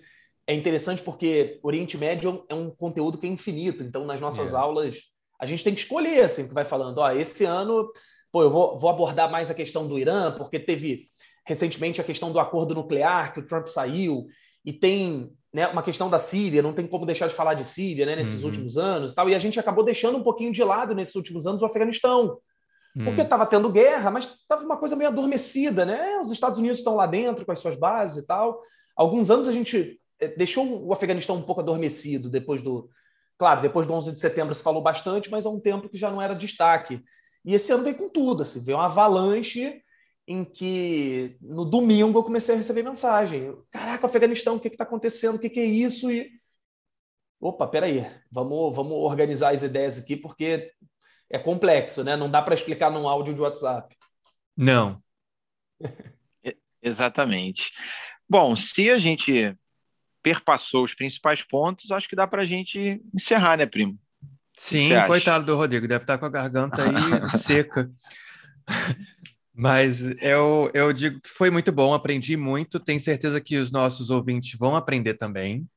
É, como a gente falou, não dá para ser tão exaustivo assim numa, né, numa podcast de, sei lá, acho que a gente está aqui há quase duas horas. Isso daria uma matéria para um semestre inteiro, né? Uh, mas foi muito bom. Tenho certeza que as pessoas que ouvirem até o final vão tirar muita coisa de conhecimento para elas entenderem melhor o que está se passando. É, só para a gente fechar com chave de ouro, eu nem falei contigo antes, Rodrigo, mas acho que você vai conseguir mandar algumas, né?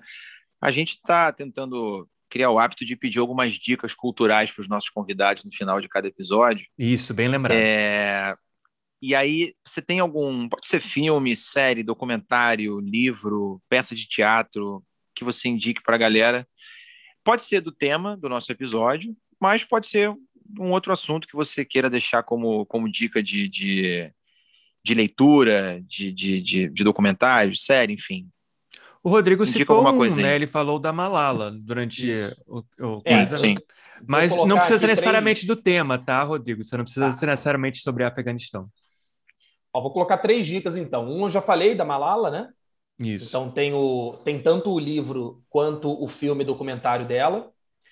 É, tem um, um, um, livro que é histórico, famoso também, que é O Caçador de Pipas. Acho que fica o, o contexto também do, é, do, do, do, Afeganistão também, a questão do, do Talibã também é, é, colocado, né? É um, é um romance que, que fala da década de 70 ali no, no Afeganistão, mas, mas mostra um pouco né, essa, essa questão. E de Oriente Médio no geral, que envolve é, o, o Afeganistão, eu tenho um livro, tenho aqui, claro, o pessoal não vai conseguir ver, mas chama Oriente Médio, uma região de conflitos e tensões. É um livro de capa vermelha. Né? O, o, o, Eric e o Casale vão, vão ver, eu estou mostrando aqui, eles pelo menos vão conseguir ver. É um livro bem fininho, é um livro que, para quem quer assim começar, assim, mesmo uma inserção em, em, Oriente Médio é legal. É um livro que eu, eu, vejo até como, como se fosse um livro de ensino médio mesmo, né? Ele vai dando panoramas das, da, do Irã, vai falando um pouquinho da história do Irã, aí fala do Afeganistão, fala um pouquinho da história do Afeganistão. Então, é o do Nelson Olick Beatriz Canepa, Oriente Médio, uma região de conflitos e tensões, editora moderna. Esse livro, para quem quer começar a ter um pouquinho mais de, de, de aprofundamento em Afeganistão, eu, eu é, é, sempre sugiro aos meus alunos, por exemplo, começar por ele. É uma leitura tranquila, uma leitura fácil.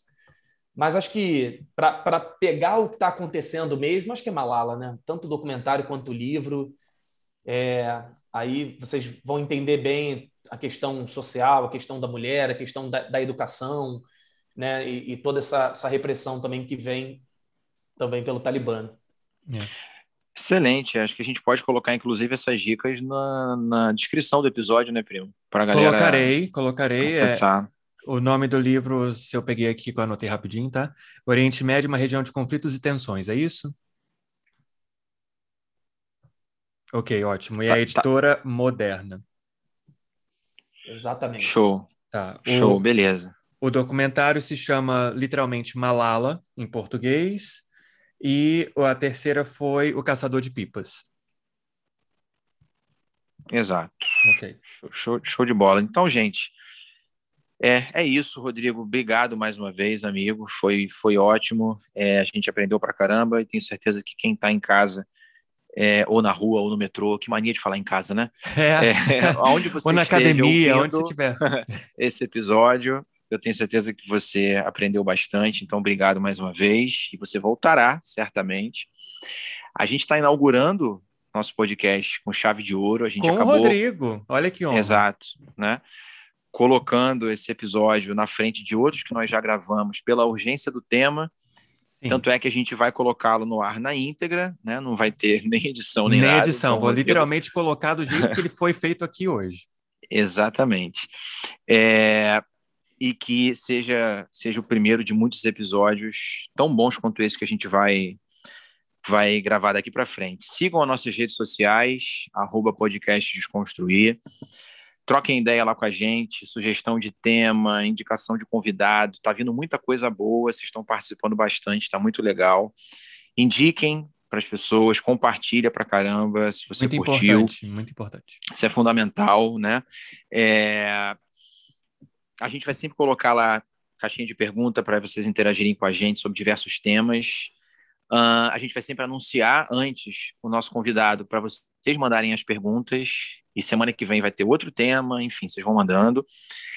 Mandem e-mail se vocês preferirem. Se bem que é difícil alguém mandar e-mail hoje em dia, né? Tem é, hoje em social, dia é bem mandem. complicado, mas, mas o nosso e-mail para quem quiser mandar é podcastdesconstruir@gmail.com. Nós vamos colocar também, humildemente, um link do Apoia-se para vocês ajudarem, Sim. contribuírem com o podcast. Afinal de contas, é, quase nada nessa vida é de graça, né? Então, gravar isso aqui dá trabalho. Dá trabalho. É tempo, tempo. A gente compra microfone, enfim. Sim. Então, a gente quer melhorar e quanto mais ajuda tiver, um real, cinco reais, que você puder doar tá valendo demais. E se você não puder doar também, compartilha lá, que já tá ajudando pra caramba. Deixa né? seu, seu review lá, por favor. Já compartilha e já ajuda bastante nosso, as pessoas verem a nossa podcast e saberem que a gente está aí no ar. Assinem o nosso podcast, ele está em vários agregadores, não só o Spotify, Google Podcast também, enfim. E é isso. Obrigado, beijo para todos. Obrigado, Rodrigo. Obrigado, primo. Obrigado, foi, Rodrigo, foi mais ótimo. uma vez. Eu que agradeço, gente. Prazerzaço estar com vocês e tema muito legal da gente conversar. Tchau, tchau. É isso. Beijo, gente. Valeu. Tchau, tchau. Falou, gente. Tchau, tchau. Obrigado mais uma vez por ouvir o podcast Desconstruir. Inscreva-se no seu agregador de podcast favorito para receber todos os nossos episódios. Tem sempre um novo toda quarta-feira. Sigam-nos também no Instagram, arroba podcast Desconstruir. Sua resenha de 5 estrelas no seu agregador preferido é uma excelente forma de divulgar nosso trabalho. Isso nos dá maior visibilidade, por exemplo, no Apple Podcasts, Spotify e Google Podcasts, e faz com que mais pessoas possam nos descobrir. Se você curtiu essa conversa, compartilhe o episódio com outras pessoas. Nada substitui marketing boca a boca. Nos vemos e trocamos ideias lá no Instagram. Nossa intenção é de que as conversas do podcast Desconstruir agreguem conhecimento e ajudem a expandir os corações e as mentes dos nossos ouvintes atuais e dos que ainda virão. Pode ter certeza de que fazemos tudo isso com muito carinho e dedicação. A gente quer saber o que você vai desconstruir hoje.